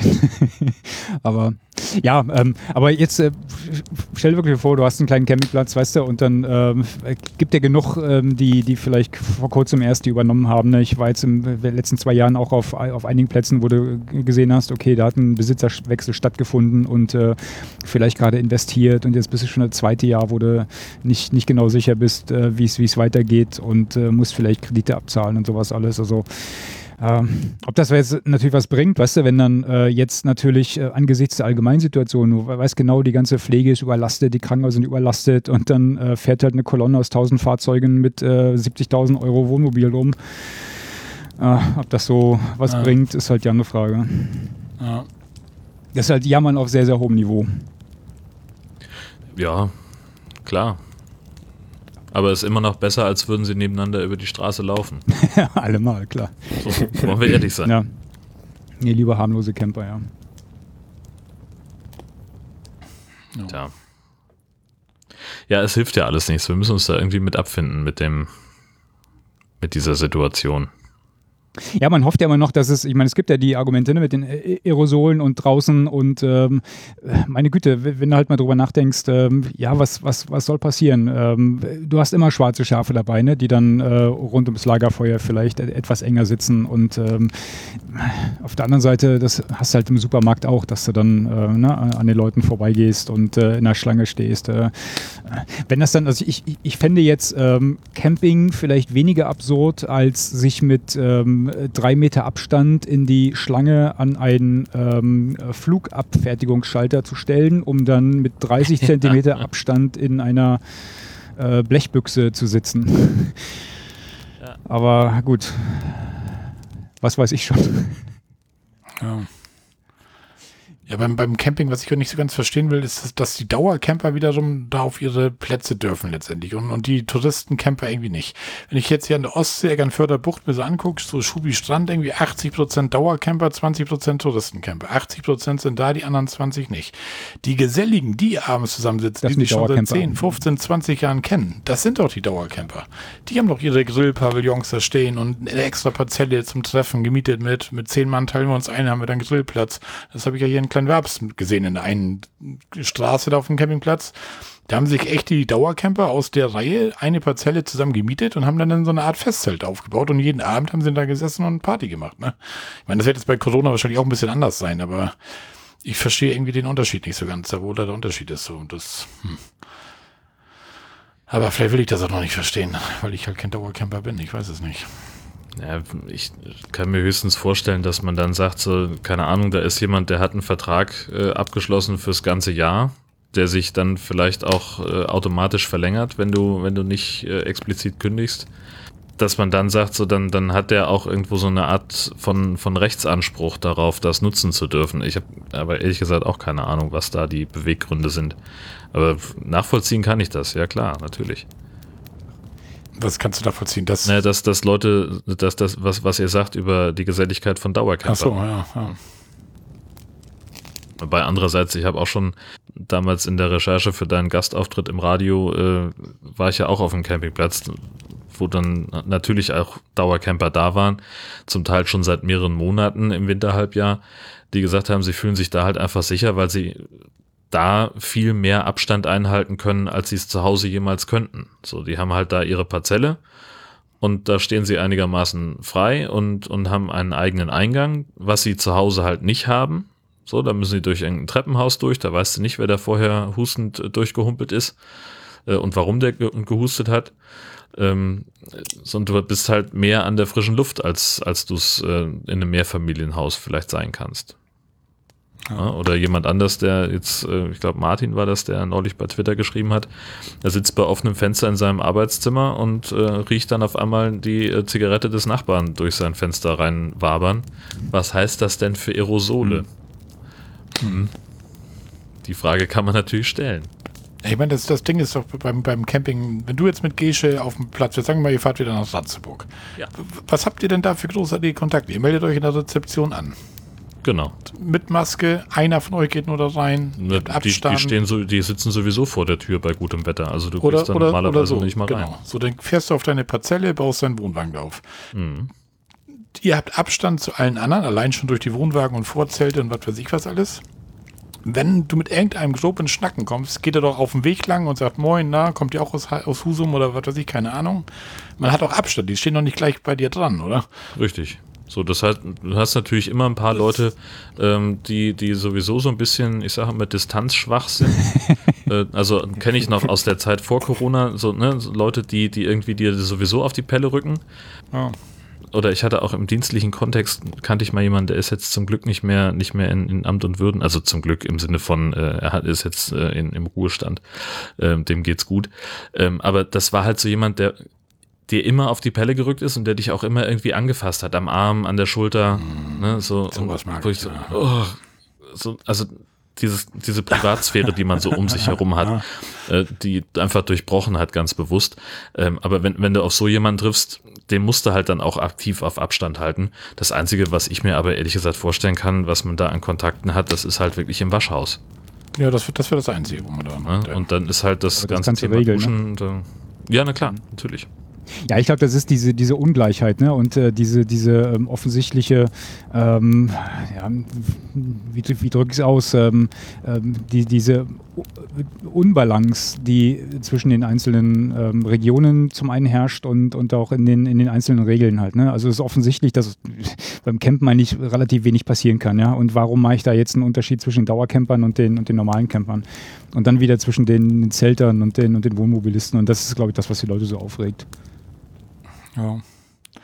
Ja, es ist ja bei Ferienwohnungen oder so hast du nicht, nicht viel anderes. Du hast da deine eigene Wohnung, du gehst maximal für dich einkaufen, für deine Versorgung. Ein Hotel oder so, da kann ich vielleicht noch sagen, okay, alle ja. da auf einem Ding und alle frühstücken zusammen und, und das, das muss nicht sein. Das ist wie Gastronomie innen und mehr oder weniger. Aber so diese, dieses Camp, ich kann es, wie gesagt, ich kann es nicht so ganz nachvollziehen. Ich, aber gut. Also wärst du auch lieber mit nach Berlin gefahren?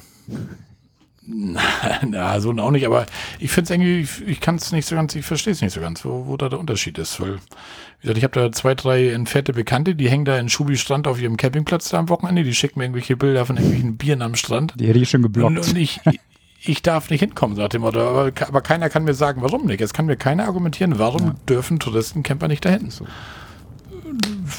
Ja. Das, ja. Aber jetzt, wie gesagt, man könnte jetzt ja hier durch diese Modellregion, aber ich schätze mal, da, da kriegst du jetzt eh keinen Platz. Das ist ausgebucht bis die nächsten Wochen, schätze ich mal.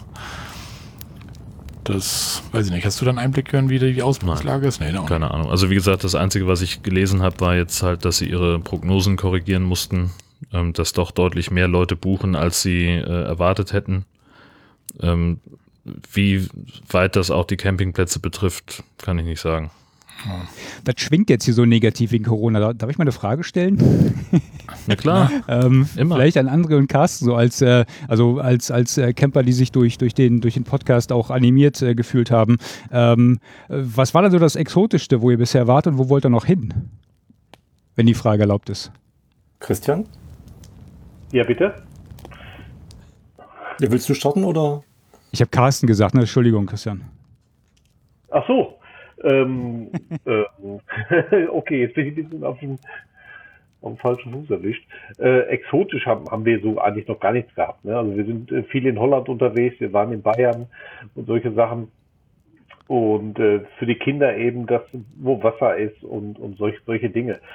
Äh, dieses Jahr ist zum Beispiel ähm, Büsum geplant im Sommer. Ich hoffe, dass das klappt. Okay. Ja. Sagst Bescheid, wann? ja, ja, ja, gerne. Und ich hoffe, dass das, dass das natürlich klappt. Ähm, Pfingsten war ähm, Holland an der Nordsee geplant. Ich hoffe, dass das, oder wahrscheinlich wird das nichts werden. Und Himmelfahrt genau das gleiche. Da haben wir jetzt äh, den Platz der Spiegel, den wir jetzt schon das dritte Mal verschoben haben. Aber das, ich denke, wenn man die Zahlen in Holland sieht, wird das wahrscheinlich auch nichts werden. Und ansonsten, ja, mal abwarten, wie es weitergeht. Ne? Wo fahrt ihr denn mal hin nach Holland? An Seeland oder wo, wohin? Ähm, nee, nach Nordholland. Äh, ähm, Nordersand heißt der Platz. So, ist oben äh, kurz vor, was ist das, äh, Den, Hel Den Helder, ne? Den Helder, ja. Den Helder heißt es so, ja. Genau. Äh, da oben. Ja. Das ist eine richtig schöne Ecke. Ja, letztes Jahr waren wir in Seeland. Ähm, das war natürlich richtig schön. Da hatten wir schönes Wetter. Wir hatten, weiß ich, 25 Grad äh, jeden Tag in Holland. Ist natürlich schon klasse. Ne? Also wir waren jeden Tag ja. in der Nordsee. Das Wasser war so warm, dass man sich für die drin aufhalten konnte. Das war es im letzten Jahr auch schon fast. Herbst ist ausgefallen, jetzt Ostern ist ausgefallen. Und dann gucken wir mal. Ja. Deswegen ist die Planung noch drauf.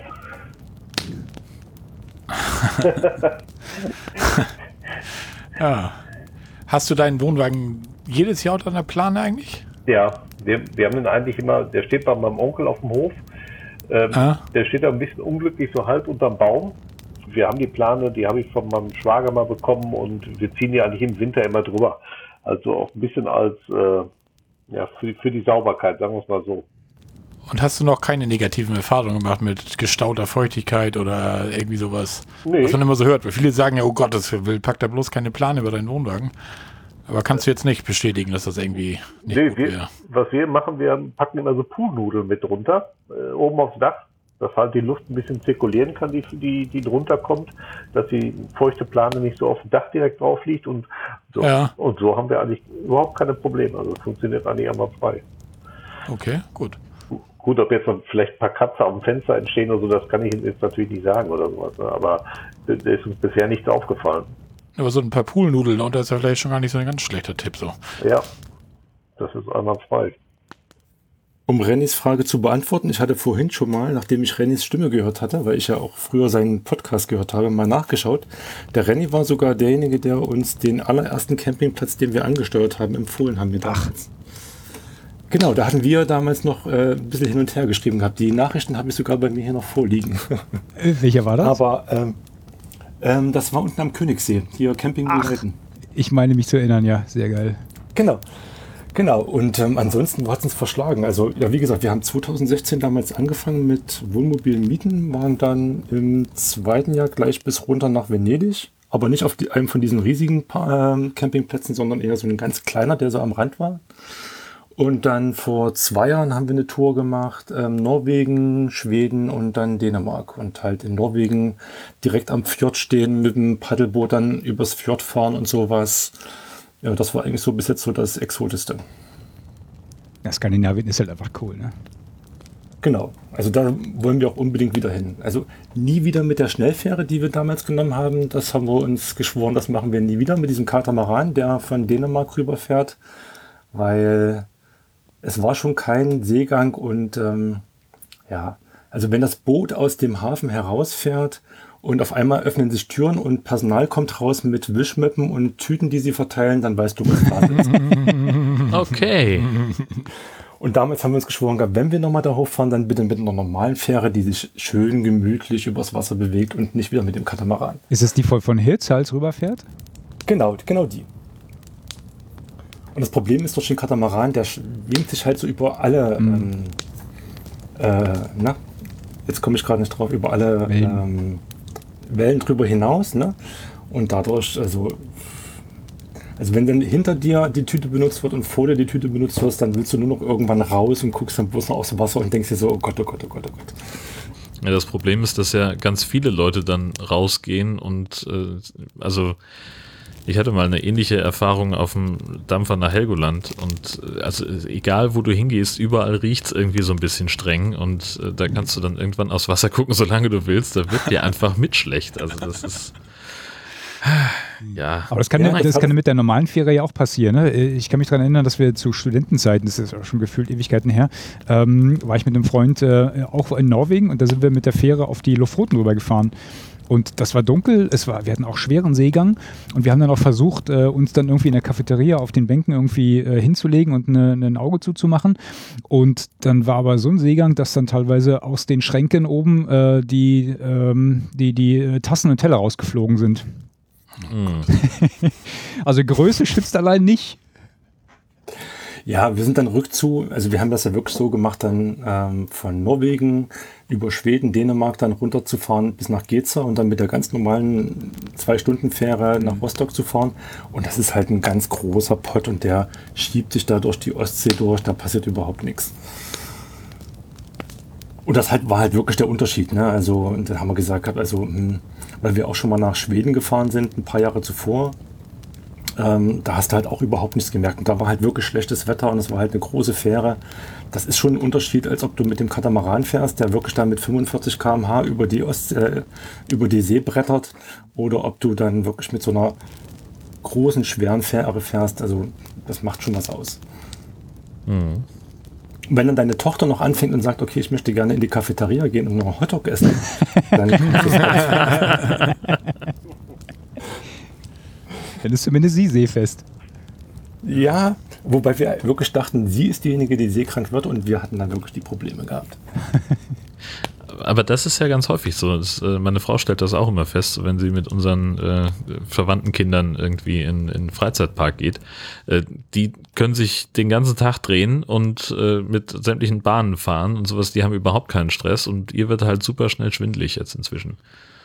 So, also sagt sie auch, je älter sie wird, desto mehr Probleme hat sie damit. Mhm. Das geht mir manchmal in Hängematte schon so. Das ist so ein bisschen. Hm. Ein leichter Ansatz von Seekrankheit. Ja. Ich kann das überhaupt nicht. Ich habe ja damals für Uhrzeiten, habe ich ja damals nochmal geangelt, aber das ist ja auch schon etliche Jahre her. Und da war ich immer auf der Ostsee zum Hochseeangeln, so zum Dorscheangeln irgendwie und das ging gar nicht. Also ich so am Reiern da drin in der Bude. Und dann, das habe ich einmal gemacht und nie wieder. Seitdem habe ich gesagt, weißt was, das ist nichts für dich. Wasser und Wellen und nee, das ging nicht. Weil da stehst du ja auch direkt an der Reling mit deiner Angel da und dann geht das Boot hoch, runter, hoch, runter irgendwie und oh, boah. Und ich war auch nicht der Einzige, dem das dann nicht so gut ging. Und der neben mir meinte, erst das lag an der Erbsensuppe oder so, aber ich, nee, Alter, das liegt, das lag nicht an der Erbsensuppe. das, ja. Das hatten wir auf der Islandfähre. Die fährt ja auch zweieinhalb Tage dann von, von Dänemark äh, hoch nach Island. Und ähm, dann, was machst du in der Zeit halt? Ne? Ähm, zwischen, zwischen den einzelnen Mahlzeiten versuchst du dich halt dann auch so ein bisschen zu beschäftigen. Und die haben, äh, glaube ich, irgendwo unter den äh, Fahrzeugdecks äh, ist auch so eine Art äh, Gym und Sauna und ein kleines Schwimmbad. Und das ist schon sehr skurril, wenn du ähm, halt in diesem äh, kleinen Pool sitzt ähm, und das Ding schwappt, schwappt halt rechts und links aus dem Becken raus. Und du siehst aber auch keinen Horizont, weil das Ding hat halt natürlich keine Fenster. Ne? auch nicht schlecht, ja. Das war sehr skurril. Ja. Ich, wollte, ich wollte immer mal ähm, auf, der, auf der Fähre dann ähm, äh, zumindest auf dem Oberdeck äh, eine Runde laufen und dann den Track aufnehmen, weißt du, und dann ähm, mich ähm, tierisch freuen wie ein Kind wenn die, die, dieser Track halt so lustig aussieht. Ne? Du läufst halt immer die gleiche Runde, aber die wird halt aufgrund der mhm. Be äh, Bewegung des Schiffes, ähm, bewegt die sich halt nach Norden. Und diesen Effekt hätte ich halt gerne gesehen. Aber das war so windig bei uns und so ein Seegang, äh, dass ich echt Schiss hatte, da oben meine Runden zu drehen. Ah. Muss nochmal nachgeholt werden. Das sowieso, also äh, eines, eines unserer schönsten Urlaube, wo ich gedacht habe, ähm, das ist jetzt ein, ähm, nach, nach vielen Ausprobieren, natürlich nach, nach vielen Touren, die wir so gemacht haben, war jetzt ähm, die, die, die Reise danach nach Island und, und, und, das Jahr danach nach Wales, das sind halt so, wie ich mir das vorstelle halt. Ne? So ein bisschen vielleicht Offroad fahren, so ein bisschen einen kleinen Expeditionscharakter vielleicht. Das klingt jetzt ein bisschen ähm, hoch, hochgestochen, aber ähm, wir sind halt mit eigenem Auto da hoch, weil wir auch durchs, durchs Hochland fahren wollten. Ähm, Zelten ist ganz wunderbar auf Island. Also wenn ihr, wenn ihr da Interesse habt, es lohnt sich auf jeden Fall, gerade auch mit einem, mit einem eigenen Wohnmobil. Ähm, wenn man die, die Fährfahrt als Teil der Reise ansieht, ähm, dann ist es auch von der Zeit her gar nicht so schlimm. Ähm, ja. Aber vielleicht lässt auch der, der Touristenboom da so ein bisschen nach. Das ist einfach landschaftlich eine total tolle Destination mit tollen Campingplätzen. Ähm, und äh, also lohnt sich, lohnt sich auf jeden Fall das hat wirklich viel Spaß gemacht. Man muss halt ein bisschen mit dem Wetter gucken, wobei wir damals äh, das, das Problem hatten, dass äh, das war, was hier gesagt, 20, 2018, ähm, eines der, der heißeren Sommer, die wir hier hatten. und gleichzeitig war auf Island so der, der kälteste und regnerischste Sommer seit Beginn der Wetteraufzeichnung. Was dann dazu führte, dass wir, dass wir auf dem Weg dahin, also wir haben in Flensburg dann nochmal äh, Halt gemacht und dann halt nach Dänemark hochgefahren ähm, und hatten dann halt für die Reise auf der einen Seite so ein paar Sommersachen gepackt und für Island hatten wir unsere Wintersachen gepackt, ne, weil die teilweise dann einstellige Temperaturen vorhergesagt hatten und Dauerregen wo, wo schon die Motivation äh, auf der einen Seite groß war, aber wir haben schon gedacht, oh Gott, bitte, bitte lass uns die drei Wochen nicht nur im Regen irgendwie durch die Gegend fahren, mhm. weil das wird dann mit dem Zelt echt anstrengend irgendwann, wenn du das halt äh, nass zusammenpackst, äh, nass wieder aufbaust. Ähm, also eine, eine meiner, meiner äh, Regeln äh, oder Erfahrungen bisher ist ja so, dass äh, im Grunde kann ja alles nass werden, bis auf den Schlafsack nicht. Ähm, aber wenn du jetzt nach, nach drei Wochen Dauerregen, dann ist irgendwann natürlich auch der Schlafsack pitchnass. Oh, das schockt doch ja. auch nicht, oder? Nee, nee, das, das, also das hätte wahrscheinlich dann auch zu einer gewissen Eskalation geführt. Und ähm, es, es war dann aber, äh, wenn Engel reisen, sagen wir immer, ne? Äh, wir, wir sind angekommen und das Wetter wurde besser, äh, ob es glaubt oder nicht. Also das war, wir haben, glaube ich, am, am Tag, als wir angekommen sind, ähm, sind wir natürlich gleich zum ersten Zeltplatz gefahren, haben unterwegs auf einem Parkplatz durch Zufall ein anderes deutsches Pärchen getroffen. Ähm, und wir hatten blauen Himmel, die Sonne schien und wir haben uns so gefreut und haben uns so ein bisschen mit denen unterhalten und gesagt, ja, es war eigentlich ganz schönes Wetter. Und der guckt uns an und sagte so, das ist der erste schöne Tag seit zwei verdammten Wochen. ja, gut. Das hatten wir aber auch, das hatten wir aber auch oben in Norwegen. wir sind da angekommen, haben uns in das Fjord gestellt und neben uns standen welche, die aus dem Harz kamen und wir haben uns kurz unterhalten gehabt und der meinte dann auch so, die waren drei Wochen in Norwegen unterwegs und es war der erste Tag, wo es mal nicht geregnet hatte. Und wenn du das so hörst und du denkst dir so, du hast jetzt noch zwei, drei Wochen vor dir, dann ist die Stimmung schon mal etwas an Boden. Ja. Definitiv, ja.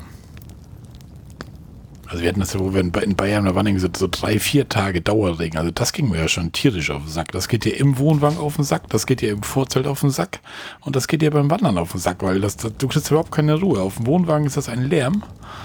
Im, Im Vorzelt magst du irgendwann nicht mehr sitzen, weil das so laut ist und, und raus magst du auch nicht so wirklich. Also das, und wenn man sich dann vorstellt, zwei, drei Wochen, also ja, im, Zelt ist es, Im Zelt ist es so lange romantisch, bis du merkst, dass dein Unterzelt, also dass dein Zeltboden aufschwimmt.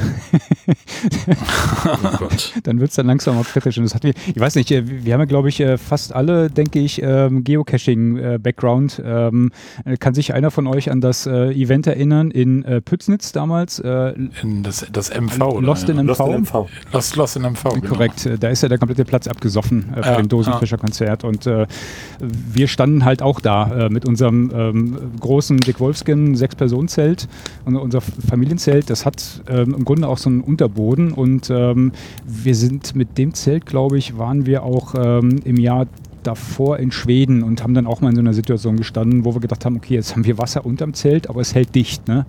Dann wachst du halt nachts auf und denkst, okay, komisch, die Kinder pennen. Wasserbett. Ja, es fühlt sich genauso an, ne? Und dann überlegst du, okay, Kinder pennen tief und fest, äh, machst du jetzt Panik, evakuierst du oder sitzt jetzt einfach aus? Und damals war das kein Problem, weil der Boden halt auch entsprechend, das war sandig, der war nächsten Morgen, war von dem ganzen Wasser nichts mehr da. Ne? So, und in, in ja. äh, Pfütznitz ähm, war das dann auch so, dass wir irgendwo dann auf dieser, äh, also wir haben irgendwo uns von, von äh, äh, Freunden einen Platz frei halten lassen und äh, die hatten sich einen Platz ausgesucht, der ist halt vorher von den Truppenteilen da nicht, äh, nicht, nicht platt gemacht worden, nicht gemäht worden. Ne? Das heißt, wir haben nicht so richtig gesehen, wo wir uns hingestellt haben. Das war alles so kniehohes Gras, wo wir erstmal gesagt haben, Jungs, geht mal schnell Fußball spielen nach vorne, wir wollen da gleich unser Zelt aufbauen. und äh, haben dabei übersehen, dass wir in so einer leichten Mulde ähm, saßen. Ne? Und dann war halt das legendäre Dosenfischerkonzert, währenddessen ja dieses Unwetter losging. Dann habe ich mir nur die, die Jungs geschnappt danach ähm, und sind dann, waren die, sämtliche Wege schon überflutet. Ähm, hab dann, ne, wir sind alle schlafen gegangen, die Jungs waren ja noch kleiner. Ähm, und wir hatten das so, äh, also wie so ein Sechs-Personen-Zelt, wo alle, alle äh, sechs Personen im Grunde nebeneinander schlafen können. Das war eine große Schlafkabine. Und aufgrund von Regen und Gewitter und Donner war das so laut, dass meine Frau und ich, wir haben jeweils außen gelegen und wir konnten uns nicht verständigen, ne? So laut war das. Und ähm, dann kam halt irgendwann über, was war denn damals so aktuell? Gab es da Twitter schon? Ich glaube schon. Ne? Ähm, kam dann halt so die Meldung, ja, für Leute, die jetzt abgesoffen sind, wir haben hier irgendeine so eine Flugzeughangarhalle freigeräumt, die können dann halt evakuiert werden. Und dann habe ich okay, brauchen wir jetzt nicht, weil die Kinder schlafen. Ne? Das ist ja bei Kindern so. Die, draußen geht die Welt unter und die ratzen selig. Ah. Da habe ich gemerkt, okay, bei mir steht jetzt Wasser unterm, ähm, und, unter der Luftmatratze und äh, so leicht feucht wird es auch, aber komm, das geht schon noch. Ne? So ein bisschen leicht zusammengerollt und äh, Babyhaltung eingenommen und bin dann auch irgendwann, keine Ahnung, morgens um drei irgendwie weggenickt. Und aufgewacht bin ich, weil kennt ihr das Gefühl, wenn euch jemand ganz intensiv anstarrt? Ne? Mhm. Bin ich aufgewacht, habe die Augen aufgemacht und mich guckte mein Sohn an, der neben mir lag. Ich so, ah, Erik, äh, bist du wach, alles gut? Also, ja, schon, aber mir ist ein bisschen kalt. Macht seinen Schlafsack auf, schlägt ihn so auf und er liegt in einer Pfütze. Oh, fuck. Scheiße. Und dann habe ich gesagt, Junge, warum sagst du denn nichts? Warum wächst du denn nicht? Ach, ihr habt doch geschlafen. Oh nein.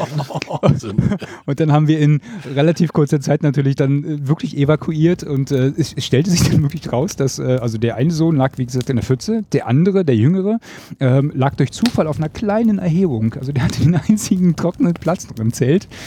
Und äh, der war natürlich etwas ungehalten, als wir ihn geweckt haben und gesagt haben, komm, komm, komm, wir müssen jetzt hier raus, wir bauen das Zelt jetzt ab.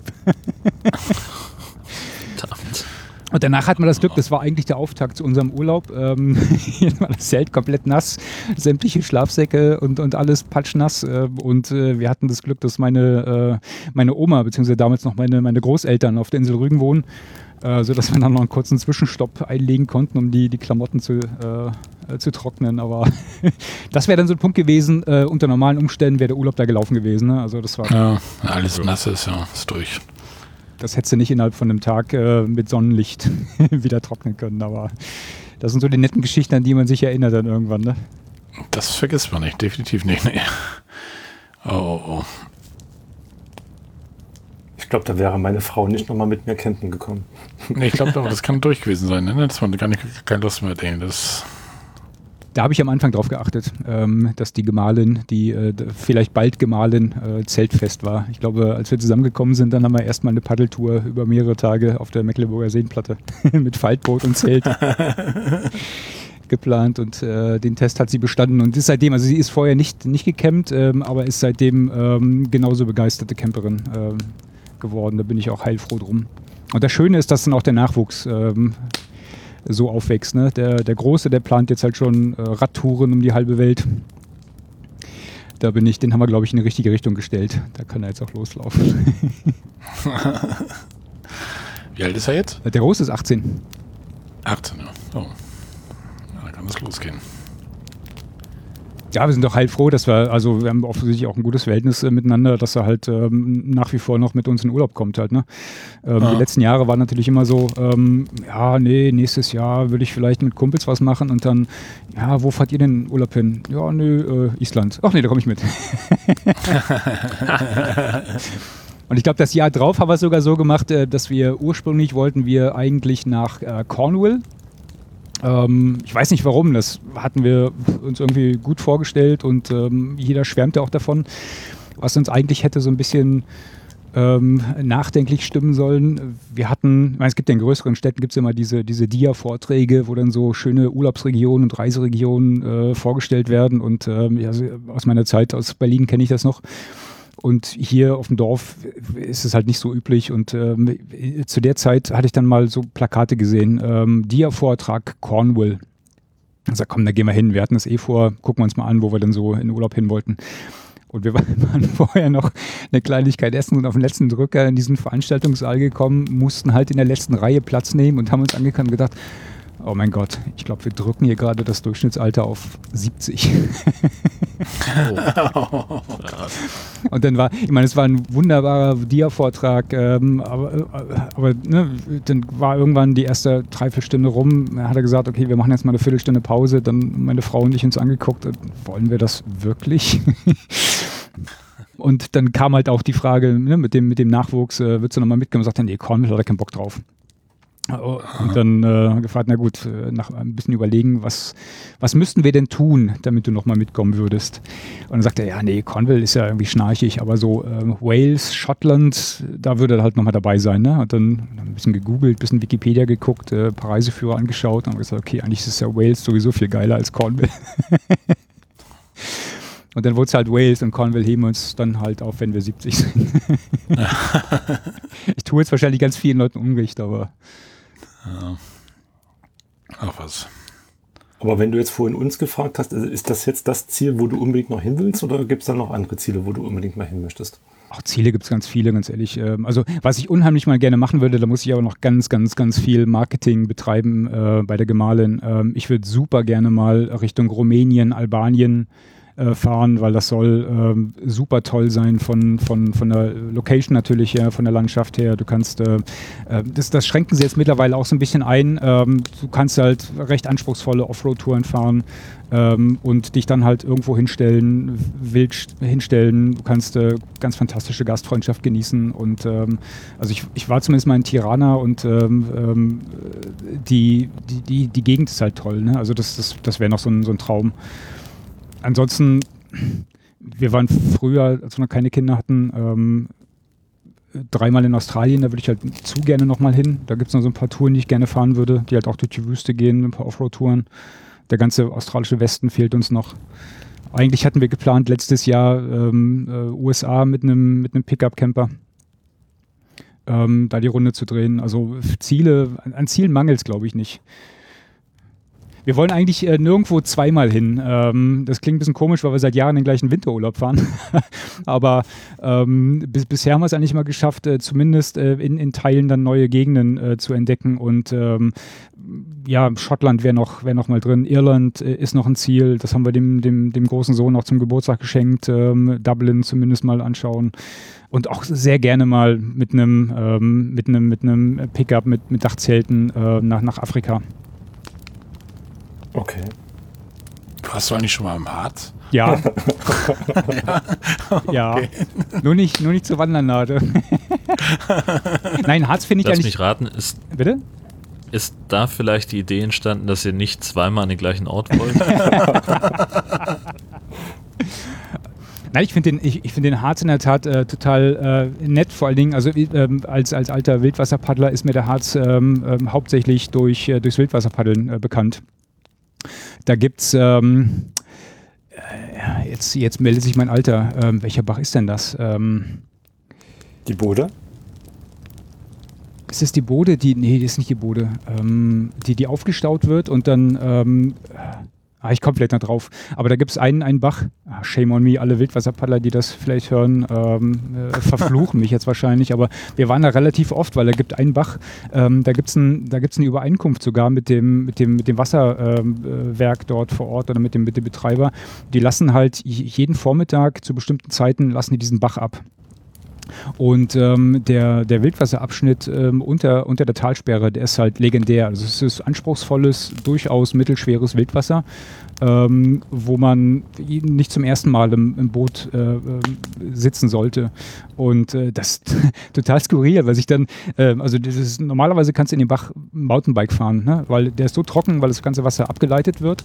Und ähm, da geht halt, sag ich mal um 10, ähm, es gibt eine Hotline, da kannst du anrufen und da wird dann ähm, Wasser abgelassen.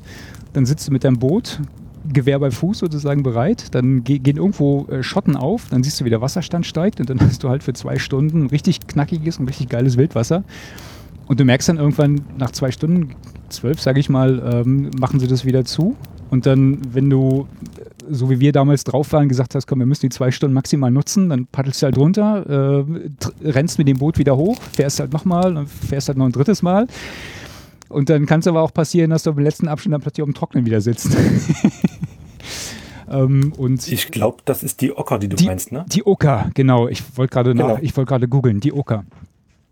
Und äh, die ist halt legendär. Und du kannst halt auch, wir haben das ein, ein Jahr gemacht, da waren wir auch für ein Wochenende da, da haben wir dann wirklich das Maximale rausgeholt und haben ich glaube, da hat die, äh, die, die Okertalsperre zweimal aufgemacht, vormittags, nachmittags. Und in der Mittagspause sind wir an den Felsen an der Oker klettern gewesen. Also das war großartig. Also ich habe nur gute Erinnerungen in den Harz. Sorry, Jörn. Ja, siehst du. Ja. ja. Also, Jeder wie er mag oder halt auch nicht. Ich bin geborener Harzer, von daher hast du schlechte Karten heute. Und dann zieht man da weg. Ach nee, ich will das ja auch gar keinem absprechen, ne? wenn ihr meint, da hinfahren zu müssen. Also das ist halt, also Wandern ist halt nicht meins. So, und ich weiß nicht, kann man da noch mehr machen? Ja, Wildwasser-Rafting, Fahrradfahren. Also ich bin ja grundsätzlich ein, ein Freund von Sportarten, die man im Sitzen ausführen kann, aber Im Kajak sitzt man. Im Kajak sitzt man, ja, deswegen haben wir auch jetzt Aufblaskajaks, aber die sind halt für sowas auch nicht geeignet.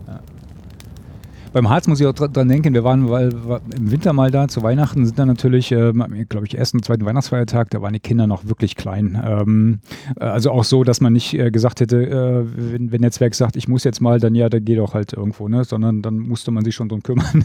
Und dann waren wir am ersten oder zweiten Weihnachtsfeiertag morgens aus dem Hotel geguckt, äh, strahlend blauer Himmel und gesagt, komm, heute, jetzt oder nie, rauf auf den Brocken da hochgefahren und dann da oben halt gefühlt minus 20 Grad und wir waren also gefühlt äh, d- d- 600 Meter weg äh, von, dem, von dem Lokal. Und dann kam natürlich, was kommen musste, ne? Äh, Papa, ich muss aufs Klo. Oh. Und dann ist äh, Hektik angesagt, ja. Dann kannst du mal den Zwerg schultern und gucken, wie schnell du mit dicken Stiefeln im tiefen Schnee laufen kannst. Aber Seid ihr mit der, mit der Zahnradbahn da hoch oder mit der Bahn? Wie heißt die, diese Dampflok da, ne? Ich, ich glaube, wir sind, äh, wir sind hochgelaufen und mit der Bahn runtergefahren, aber ich, ich, Ach ich so, bin mir jetzt gar nicht mehr so sicher. Ich glaube, wir hatten den Ah. Schlitten dabei und dann haben wir die Zwerge halt hochgezogen und dann sind wir mit der Bahn runtergefahren oder, oder andersrum. Ich, ich bin mir jetzt nicht mehr ganz sicher. Ich kann mich halt nur an die tollen Bilder erinnern, ne, äh, die man ja aus den, aus den Wetternachrichten auch kennt, äh, wenn dann da oben überall Eiszapfen hängen und äh, also Eiszapfen teilweise Ja, auch waagerecht hängen. ja. Ähm, und nee, das, das war echt toll. Wir waren da auch mal, das war dieses, auch die, von den Geocachern ist da mal dieses Brockenfrühstück-Event da irgendwie. Und da war das eine Mal auch so tierisch Winter, also richtig Winter da oben, wo das richtig kalt und Eiszapfen und Schnee und aber kein Sonnenaufgang. Also zweimal habe ich ihn schon gesehen, als ich oben war. Okay. Genau. Also wir machen ja auch immer das Event mit und ähm, aber nicht so wie manche, die dann da unten noch zelten und sowas bei den Tiefstemperaturen. Also das ist nicht unseres. Aber hochlaufen tun wir dann auch immer mit. Ja, das machen wir auch. Hochlaufen und dann wieder runter. Aber da oben irgendwo pennen, in irgendeiner Hütte oder so. Nee, also das muss ich auch nicht. Also da habe ich auch keine Ausrüstung für, um da irgendwie. Nee. zu Fuß hoch, zu Fuß runter und dann ist gut. Oder habe ich mich, glaube ich, auch mal ähm, unbeliebt gemacht. Ähm, wir, also hätte erzählt, dass ich diesen, diesen, diesen großen, das ist auch das Maximale an Luxus, was ich uns aktuell gönne, diesen, diesen Klapp-Zelt-Anhänger. Und äh, da gibt es ja natürlich auch die einschlägigen Facebook-Gruppen für.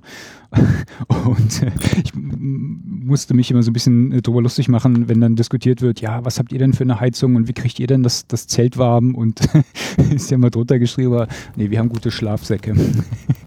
ich glaube, die kamen nicht überall gut an. Aber ähm, im Grunde ist es ja bei, bei Ausrüstung, ähm, unterhält man sich ja ganz oft auch drüber, ne? Und dann sage ich auch mal, das Wichtigste, ja, das Zelt kann scheiße sein, dein Stuhl, deine Matte kann scheiße sein. Aber dein, dein Schlafsack, der muss halt vernünftig sein. Ne? Da musst halt irgendwann musst du einen Punkt ähm, haben, äh, wo du sagen kannst, ich ziehe mich jetzt zurück, da ist es kuschelig, da ist es warm, da lade ich die Batterien auf, da kann ich schlafen. Wenn das nicht ist, dann geht ähm, jeder, jeder Urlaub in die Hose. Ne? Und wenn man sich mal mit Leuten unterhält, ähm, die sagen, die Camping ist nichts für mich und man dabei nachfragt, dann kommen meistens so Geschichten wie, ja, das erste Mal probiert, Ausrüstung geliehen, äh, beschissen geschlafen, gefroren, alles nass, alles doof. So, so sind dann viele, viele Campingkarrieren auch direkt nach dem ersten Wochenende vorbei. Wa- Was hast du denn so für Schlafsäcke? Es gibt ja diese, diese wie heißt es hier, Komfort und extrem diese Temperaturen. Aber was hast du denn da für Dinger da? Ähm, also ich habe, weiß nicht, insgesamt wahrscheinlich drei, drei oder vier. Ähm, ich habe zwei, zwei Winterschlafsäcke. Ähm, den einen, ähm, sie sind beide schon was älter. Ähm, bei Winterschlafsäcken hast du halt zwei Optionen. Das eine ist Daune und das andere ist ein Kunstfaser, äh, also die, die, die, die Füllung im Grunde. Ähm, den Kunstfaser, den habe ich mir mal gekauft, ähm, als wir noch ähm, viel mit, dem- mit dem Kajak unterwegs waren. Und dann bist du halt, ich meine, wann hast du gute Wasserstände auf unseren Bächen? Das ist halt im, im Herbst und im, im Frühwinter oder im Frühling halt bei der Schneeschmelze. Und da sind ja meistens te- die Temperaturen dann nicht so, nicht so wahnsinnig gut. Und äh, Daune hat eigentlich den Nachteil, wenn die feucht wird, dann, dann lässt die ganz gewaltig nach in der Isolation. Und das sagt man diesen Kunstfaserschlafsäcken halt nicht nach. Das heißt, die können noch mal feucht werden, dann behalten die ihren Loft, ihre Isolation. Ähm, die haben nur den Nachteil, dass sie größer und schwerer sind. Also die kannst du nicht so gut äh, zusammenrollen und stopfen. Deswegen kriegst du die halt nicht in, jedes, äh, äh, in jeden Rucksack gut rein. Aber die halten halt auch bis, bis so richtig tiefen Temperaturen warm. Ähm, dann habe ich mir irgendwann mal einen Down-Schlafsack geholt. Den kriegst du, ich erinnere mich noch, wie ich im Laden stand und äh, mir den, den Schlafsack ausgesucht habe und dann gesagt habe, okay, den nehme ich. Dann hat der Verkäufer ein kleines Packsäckchen genommen und ich so, nee, Freundchen, jetzt verarscht du mich, aber den kriegst du nie im Leben da rein. und dann fingen an zu stopfen, zu stopfen, zu stopfen, zu stopfen. Und dann war irgendwann dieses, dieses riesen Loft-Ding war in diesem kleinen Packsack verschwunden. Und das ist einfach großartig. Das ist nach wie vor mein, mein absoluter Lieblingsschlafsack. Den nutze ich teilweise auch im Sommer. Äh, dann machst du ihn halt nicht zu. Dann nimmst du nur als, als Decke. Und mhm. der, hat, der hat einen Komfortbereich von minus 20 Grad, glaube ich. Mein Rekord im Zelt liegt bei minus 11, glaube ich. Ähm, die wir im Zelt hatten. Da waren, glaube ich, draußen minus 13. Und du, du legst dich in das Ding rein, machst halt alle Reißverschlüsse zu. Da ist ja meistens so ein Wärmekragen noch dran, den du zuziehst. Und das dauert 30 Sekunden, dann ist es da richtig, richtig muckelig warm drin. Ähm, und dann hast du eher das, das Gefühl, wenn du, wenn du sagst, oh, jetzt ist es draußen, also wie damals in der Nacht zum Beispiel halt, ne, dass es dann äh, denkst du, okay, lass ich mal die Jacke an oder vielleicht noch, noch ein Vlies an. Ähm, das wird dann wirklich zu warm. Da musst du dann wirklich dann was ausziehen, äh, damit du halt nicht irgendwann in deinem eigenen Saft liegst in dem Schlafsack. Aber man soll doch im Schlafsack doch auch eigentlich gar nicht zu viel anziehen, weil der Schlafsack ja, ja, genau. erwärmt sich doch eigentlich durch den Körper. Ja, ja genau, oder? genau. Wo, wo soll die Wärme sonst genau. kommen? Muss ja vom Körper kommen. Genau genau. Und äh, dann bin ich irgendwann übergegangen für so, so ähm, Sommernächte, wenn es äh, also bis, vielleicht bis minus, äh, Quatsch, bis minus, bis, bis 10 Grad oder sowas geht, dann habe ich nur noch eine ganz leichte Daunendecke, also gar kein Schlafsack mehr, sondern eine ganz leichte Daunendecke. Das hm. reicht eigentlich auch. Okay.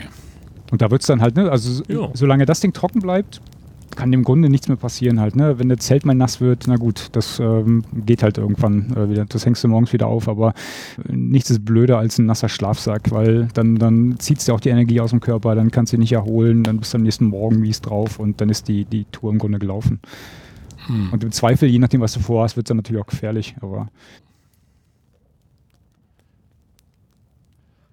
Ja, habt ihr sonst irgendwas Schönes zu erzählen aus eurem Camperleben? Irgendjemand, irgendetwas? Was ist denn euer wichtigstes Gadget, was ihr dabei habt? Das Wichtigste. Uff. Das ist bei Marco der Bierkasten. ähm, also tatsächlich, also ich würde sagen, es ist entweder der Gigacube, ähm, der, der uns das äh, WLAN äh, relativ zuverlässig sichert. Hm. Ja, doch, naja, oder der Akkuschrauber. Ohne den gibt es kein Vorzelt mehr. das, ist, das, ist, interessant. Was, was ist denn bei dir? Also, ähm, was wir angeschafft haben, ist einmal ein Mover, weil es anders nicht geht, über, wegen Bordsteinkanten. Den kriegen wir so zu zweit oder zu dritt nicht geschoben. Und, äh, und unser Luftzelt. Da bin ich ein großer Freund von. Wir hatten erst ein Stangenvorzelt, aber da, das war nicht so unsers. Und mit dem Luftzelt geht das natürlich einwandfrei, muss man ehrlich sagen. Ne? Man zieht es einmal ein, pumpt auf, das macht der Sohnemann. In der, in der Zwischenzeit sortiere ich schon mal die, die Heringe und dann geht das ruckzuck. Was? Ja, ja. Weil ich keinen Akkuschrauber mitnehmen will. Ach so. Ach so. ja. Was, was hast du für ein Luftzelt, wenn ich fragen darf? Äh, von, von Camper. Äh, Ach so, das sind ja auch ja, die Camper Air Pro, oder wie heißen eigentlich, ja. Genau, Grande Air Pro, das ist, äh, jetzt muss ich lügen, 390, also knapp 4 Meter lang und, oh, das war, ist 75 oder 3 Meter nach vorne hin, das weiß ich jetzt nicht ganz genau. Mhm. Und da ist schon mächtig Platz drin eigentlich für uns vier. Ne? Das, das passt schon ganz gut. Und da musst du auch nicht nachpumpen groß oder so, das pumpst du auf und steht das Ding oder was? Ja, also bis jetzt, wo wir, wo wir waren, äh, so 14 Tage gestanden haben, so wie in Holland oder auch äh, ja. vor, vor zwei Jahren in, in Bayern oder so, da hatten wir keine Probleme, wir mussten nicht, nicht nachpumpen. Ja, mit so einem Ding liebäugel ich auch irgendwie immer nochmal mit so einem Luftzelt. Ich meine, solange unseres noch funktioniert, das ist auch so ein Schnellbauvorzelt, das hast du auch relativ schnell aufgebaut mit den Stangen, also dieses nicht so richtiges festes Vorzelt. Aber wenn das mal hin ist, glaube ich, bin ich auch mal bei so einem Luftzelt, glaube ich, irgendwann bin ich da auch mal mit dran. Das schockt irgendwie. Und die Qualität scheint ja so zu sein, man hat ja keine Probleme mit, dass da irgendwie die Luft entweicht oder irgendwas kaputt geht, liest man, hört man zumindest nicht irgendwie, ne? Dass man da so ja. als Fahrradfleck mit haben muss oder so, um sein Zelt zum Stehen zu haben, ne? nee, also da haben die bis jetzt überhaupt noch keine Probleme mit gehabt. Das ja. muss man ganz klar sagen. Also es mag natürlich sein, wenn die Wetterungsbedingungen sich, sich ändern, äh, was weiß ich, wo es mal Kälte, Kälteschock kommt oder sowas, dass die Temperatur fällt, dass man dann vielleicht ein bisschen Luft nachpumpen muss. Ja, gut. Aber das, aber ansonsten, ich sag mal, so normale Bereiche oder so, ich glaube, da, da passiert ja nichts, wenn es einmal, einmal richtig aufgepumpt ist. Und wie sieht das mit, mit Wind oder so aus? In Holland hast du bestimmt mal so ein bisschen Wind, aber hin und wieder mal, ne? Ja gut, da wo wir jetzt gestanden haben, war es relativ geschützt, aber, aber wenn was ist, äh, gut, das würde sich ein bisschen eindrücken eben, aber durch Ja. die Stangen ja flexibel sind, durch die, als, als Luftstange eben, drückt er sofort wieder hoch. Ne? Das Ja. Nicht so Das ist auch kein Nachteil, quasi. nicht so rappelig wie, wie mit dem Stangenvorzelt. Ja, ja. Aber ich glaube, gerade bei Wind spielen hier Vorteile aus. Ne? Ähm, also wenn, Ja. wenn ich da mal wieder die, die ähm, Referenz da auf, auf, auf Island ziehen kann. Wir hatten da einen Platz, wo wir gestanden haben. Ähm, da war mir das zu heikel, unser großes Familienzelt aufzustellen, äh, weil es halt schon Stehhöhe hat. Ne? Und dann, äh, das war so windig da und so kalt. Und die, die vom, vom Campingplatz hat uns dann auch gesagt, es soll halt heute Nacht richtig rappelig werden. Also zieht's gut fest. Ähm, und zum Glück hatte ich äh, in weiser Voraussicht noch zwei, zwei kleinere Zelte mitgenommen, ähm, was, was eigentlich eine gute Entscheidung war, an der Stelle die aufzubauen. Und da hatten mich neben uns äh, unsere Nachbarn hatten zwei von diesen Luftzelten. Die gibt es auch als normale Zelte von Heimplanet, heißt die Firma, glaube ich. Und ähm, das war total schön anzusehen, wie die sich so im, im, Winter weggeduckt haben. Ne? Die, die werden so platt gedrückt Mhm. und dann zack, stellen sich wieder auf da. Ne? Und äh, da, da bricht Mhm. halt auch nichts, weil du halt kein Gestänge hast. Ne? Also die sind Ja. im Grunde für so eine Verhältnisse fast noch besser geeignet als jedes Zelt, was Ja. ein Gestänge hat. Und diese, diese Camper Air Pro sind, glaube ich, auch so ziemlich die Marktführer an den Luftzelten, so, ne? Für Wohnwagen und so. Ja, an für sich schon. Also wir sind damals in, in Holland gewesen, in Winterswijk, beim großen Anbieter Ja. und äh, haben uns das, äh, haben uns die ver- verschiedenen Zelte angeschaut und fand das äh, für uns, was damals auch im Angebot war, äh, schon schon ziemlich interessant. Ja. Im Gegensatz zu der Eigenmarke, die sie da hatten. Also fand, Mhm. ich, fand ich persönlich äh, das Camperzelt schon deutlich besser. Ja, klar. Ja, die Obelink Eigenmarken, das ist meistens das ein Kompromiss zwischen, zwischen Geldbörse und Qualität, ne? Ja, Das, die haben auch gute Sachen bei Obelink, keine Frage, aber es gibt auch einige Sachen halt, da hm, spart man vielleicht mal am falschen Ende. Ja, das Gefühl hatten wir bei dem Zelt halt auch, ne? weil das Camper dann Mhm. halt nicht unheimlich viel teurer war als, als das andere. Deswegen haben wir uns dann dafür entschieden. Wenn das jetzt ein Riesenunterschied gewesen wäre, dann hätte man wahrscheinlich noch mal ein bisschen drüber nachdenken müssen, aber das passte dann da schon. Aber bei dem, bei dem Camper bist du doch bei 1000 plus, oder? Nee, das war damals im Angebot. Das hat, äh, jetzt muss ich lügen, 5,99 oder 6,99 gekostet. Okay, das ist doch ein Schnapper. Das war dann, ja, das war dann schon ein Schnapper. Normalerweise war das, ja, dann haben die, glaube ich, eine Preisempfehlung von 1200, 1300. Ja, eben, eben, eben. Naja. Aber da passte das noch. Ja, wenn du dann so, so eine Obelink Eigenmarke für 4,99 kriegst oder einen Camper für 6,99 oder so, dann Genau, schlägt man natürlich schon zu, ne? genau, so haben wir es dann halt auch gemacht. Ne? Warst du jetzt eigentlich mal da, Marco, im, beim Oberlink oder war das nur. Äh, Ja, ich war da du, damals mal. Vor, vor vier Jahren war ich da, genau. Ich bin immer wieder fasziniert von dieser Campinghölle. Ja, aber wie gesagt, das ist ja. wa- Warst du auch schon mit da drin? ja, ja, das ist von uns aus vielleicht äh, zwei, zweieinhalb Stunden Fahrt oder so. Okay. Ja.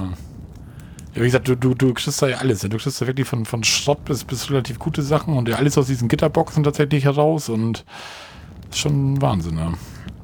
Was natürlich gut ist, wenn man sich eine Vorteil so kaufen will, dass sie die Dinger da auch aufgestellt haben schon. Du kannst dir die wirklich mal angucken, ne? Das ist schon anders als die Katalogbestellung irgendwie. Genau. Das ist ein echter Vorteil. Die haben halt teilweise wirklich gute Preise. Ne? Wir haben damals unser, unser Mhm. großes äh, Wolfskin-Familienzelt ähm, genau da gekauft, weil wir A, uns das angucken konnten und weil B, da guter Preis dran stand. Ja. Ja, ja. Ja, das ist, ist ja auch so. Du, kannst ja suchen, was du willst. Ob du irgendwie Tische oder irgendwas oder Campingstühle oder so. Das können ja durch Markenware sein. Das ist bei Oberlinke tatsächlich eigentlich immer am günstigsten. Ne? Das Schöne ist ja halt immer, dass das meiste eben aufgebaut ist, ne? dass man sich wirklich Ja. in Natur angucken kann und nicht, du kaufst jetzt ein Zelt oder einen Stuhl oder so, einfach so äh, aus dem Karton raus so ungefähr. Ja, ja gerade gerade bei Zelten und so. Ne?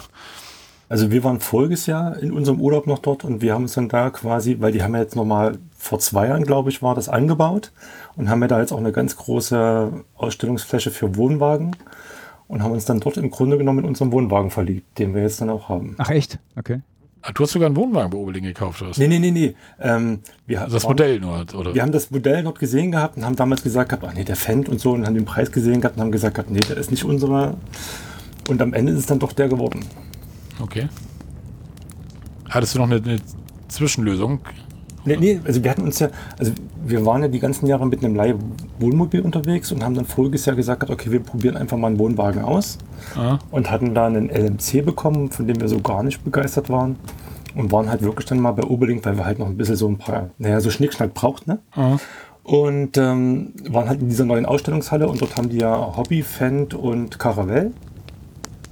Und haben halt wirklich den gesehen gehabt, den wir uns dann jetzt auch gekauft haben. Und äh, ja, es war einfach Liebe auf den ersten Blick. auch nicht schlecht. Das, das war, glaube ich, wo wir da waren. Das ist ja neu mit den Wohnwagen da irgendwie. Genau, das Seit ist neu. zwei Jahren oder so, ne? Genau. Die stehen auf so einer Zwischenetage da irgendwie in dem Hauptgebäude, ne? Ist es das, was du meinst? Ja, ja, genau. Die haben quasi, also, naja, wenn man jetzt sagt hinten, wer noch nicht da war, weiß es nicht, ähm, wie so ein zweietagiges Gebäude angebaut. Und ähm, unten stehen halt die Caravelle und oben stehen dann halt die Hobbys und die ähm, Fans und unten stehen noch die ganzen Zelte und sowas jetzt. Und da standen garantiert so 40, 50, 60 verschiedene Modelle da und du konntest dir alles angucken, konntest zwar nicht rein, auch wegen Corona, aber du konntest wenigstens von außen mal reingucken und das war eigentlich gar nicht mal so verkehrt. Was du ja hier bei deinem Händler hier manchmal nicht hast, weil der immer bloß ein oder zwei Modelle da hat und die kannst du dir angucken und dort konntest du halt wirklich mal alles sehen. Ja. Oh, das ist ja nicht schlecht. Ich glaube, wir waren alle schon mal da. Ne? Jörn, du warst auch schon mal da, ne? Ja, na klar. Wir haben unser Vorzelt da gekauft und äh, diversen anderen Schnickschnack, von dem wir eigentlich jetzt fast nur das Vorzelt übrig behalten haben, weil wir nämlich auf genau solche Sachen dann zum Teil reingefallen sind. Aber äh, wir haben auf jeden Fall vor, da uns nochmal äh, hintreiben zu lassen, wenn das dann irgendwann mal wieder Ja. geht, beziehungsweise wenn wir in der Gegend sind. Äh, warum eigentlich nicht? Das ist ja wie bei Ikea, ne? Du willst nur, nur Teelichter holen und äh, kommst aber mit einem, keine Ja. Ahnung, mit einem Vorzelt wieder raus. Ja. Na, wir sind schon mit dem, mit dem Gedanken hingefahren, wir brauchen ein Vorzelt und haben uns dann also, äh, am, also wir sind dann einen Tag vorher auf einem Campingplatz in der Nähe angekommen und äh, haben uns dann nochmal versichert, dass wir nicht unbedingt ein Vorzelt kaufen müssen, sondern dass wir auch einfach mal reingehen können und wenn wir dann merken, das ist alles nichts, dann gehen wir halt auch einfach wieder raus. Ähm, und im Endeffekt war es dann halt äh, ein Vorzelt, das wir, mit dem wir bis heute sehr zufrieden sind, äh, das auch immer noch gut ist. Mal gucken, wie es jetzt im Winter überstanden hat, das werden wir dann sehen. Ähm, und wir haben doch irgendwie dann die Gelegenheit genutzt und haben doch irgendwie so ein, so ein Austauschset für die, für die äh, Toilette uns geholt äh, und haben da einfach dann die, dann kannst du den Tank und die Klobrille austauschen. Das war, war natürlich dann auch noch irgendwie dran. Wir hatten den Wohnwagen da noch nicht so lange, wussten nicht, wie alt das Zeug ist und haben das dann gleich mitgemacht. ja, ich habe damals auch so ein schönes Schuhregal fürs Vorzelt erstanden. Ja, clever. So, so, so Hat sich richtig gelohnt. 30 Stangen und zwei Plastikteile, was du mühselig zu einem Teil formen musst. ja, einmal aufgebaut und nie wieder, weil letztendlich totaler Blödsinn. Du Ja. stellst deine Schuhe eh nicht rein da im, Vorzelt da ins Regal da irgendwie. Aber na, das siehst du dann halt da in dem Augenblick und denkst, Mensch, das ist ja ganz cool, bevor die Schuhe alle rumfliegen im Vorzelt da, ein schönes Regal. Und ah, so kauft man halt so ein bisschen Tüdelüte, irgendwelche Wäscheklammern an so einer Spinne, die man nicht braucht. Und So ein Ding hatten wir auch mal, so, so eine Art äh, Regal zum, ne, mit, mit so zwei Fiberglasstangen, was du so aufspannst, wo du dann vielleicht mal die Klamotten für, für ein paar Tage rein, reinstellen kannst. ah, Ähm, da sind wir so oft vorbeigegangen, haben gesagt, weißt du, Schatz, wenn wir alles haben, dann holen wir sowas. Und irgendwann war es soweit, dass wir gesagt haben, komm, jetzt haben wir alles, jetzt holen wir sowas. Und was war das Ding als im letzten Urlaub, als er bröselt, wir haben es weggeschmissen. Weil diese, diese Fiberglasstangen einfach Mist waren. ah, Und haben es wahrscheinlich viermal im Einsatz gehabt oder so. Ich habe jetzt mal nachgedacht über die Frage, äh, das, das, das äh, meistgenutzte Gadget. Ähm, und ich kann mich echt nicht entscheiden. Ich, ich würde äh, einmal, wenn es ums äh, reine Camping geht, würde ich, würde ich nach wie vor bei meinem Schlafsack bleiben, weil egal welches Setup, ob jetzt Hängematte, ob kleines Einfach, ähm, ein, ein Personenzelt oder das große, das große Zelt, ähm, ich, ich finde, das ist für mich eines der, der schönsten Momente, egal in welchem Setup, wenn du nach einem langen Tag, egal wie die Bedingungen draußen sind, ähm, dass du ähm, auf deinen ähm, auf deinen Schlafsack zurückgreifen kannst, dich zurückziehen kannst, das Ding zumachen kannst, es wird kuschelig, es wird warm und du kannst schlafen. Das ist, egal in welchem Zelt, ähm, egal in welchem Setup, so einer der schönsten Momente nach wie vor beim Campen bei mir mit draußen noch so ein bisschen, ich meine, gut, wenn jetzt große Mucke oder sowas ist, oder wir waren letztes Jahr, äh, nein, vorletztes Jahr, ähm, auf, auf, einem, auf einem Festival, wo da neben uns äh, eine Gang war, die dann äh, meinten, nachts um zwei noch böse Onkels zu spielen. Ähm, das ist dann halt weniger geil, aber das finde ich nach wie vor eines der schönsten, schönsten Momente, egal wie das Zelt ausschaut. Und vielleicht abgesehen davon, das äh, zweitwichtigste, ähm, würde ich sagen, die Kompressorkühlbox, die würde ich nicht mehr missen wollen. Ähm, die ist auch geil, ja. Wenn wir die halt mit haben. Ne? Ich habe unterm, unterm Pickup ein Zweitbatteriesystem zu hängen und dann habe ich halt die, die, ähm, die Kompressorkühlbox hinten drin. Ähm, kannst halt nebenbei vielleicht noch ein, zwei Smartphones laden oder sowas, aber du bist halt Freund von allen, wenn du nach äh, bei 30, 35 Grad nach einem Tag auf dem Wasser äh, aus dem Boot steigst und den Leuten halt 5 Grad kaltes Bier anbieten kannst. Mhm. Ja, so eine Kompressorkühlbox ist schon was Feines, ja. Die möchte ich auch nicht mehr missen. Ja, die fehlt jo. noch. Ja, die gibt es von, ich glaube, wie heißt die Firma Dometic oder so, glaube ich. Die ja. haben, glaube ich, ganz coole Dinger. So. so eine haben wir, genau. Die CFX 40, glaube ich, so 40 Liter. Das ist, die ist halt auch für den ähm, Offroad-Einsatz gedacht. Das heißt, die kannst du ein bisschen durchschütteln und äh, die haben wir jetzt seit, seit mehreren Jahren funktioniert. Ja. Kannst du auch mit, mit Gas und Strom betreiben, ne? ich glaube, die kannst du nur mit Strom also, betreiben. Achso, unser hat irgendwie 12 Volt, 230 und Gas. Also die kannst du mit allen dreien betreiben. Strom kannst du umstellen, ja, aber ähm, ich glaube, Gas, nee, Gas geht bei dir nicht. Okay. Dann kannst du auch um 90 Grad drehen und dir als Kühlschrank einbauen, falls deiner kaputt ist. Ja, theoretisch.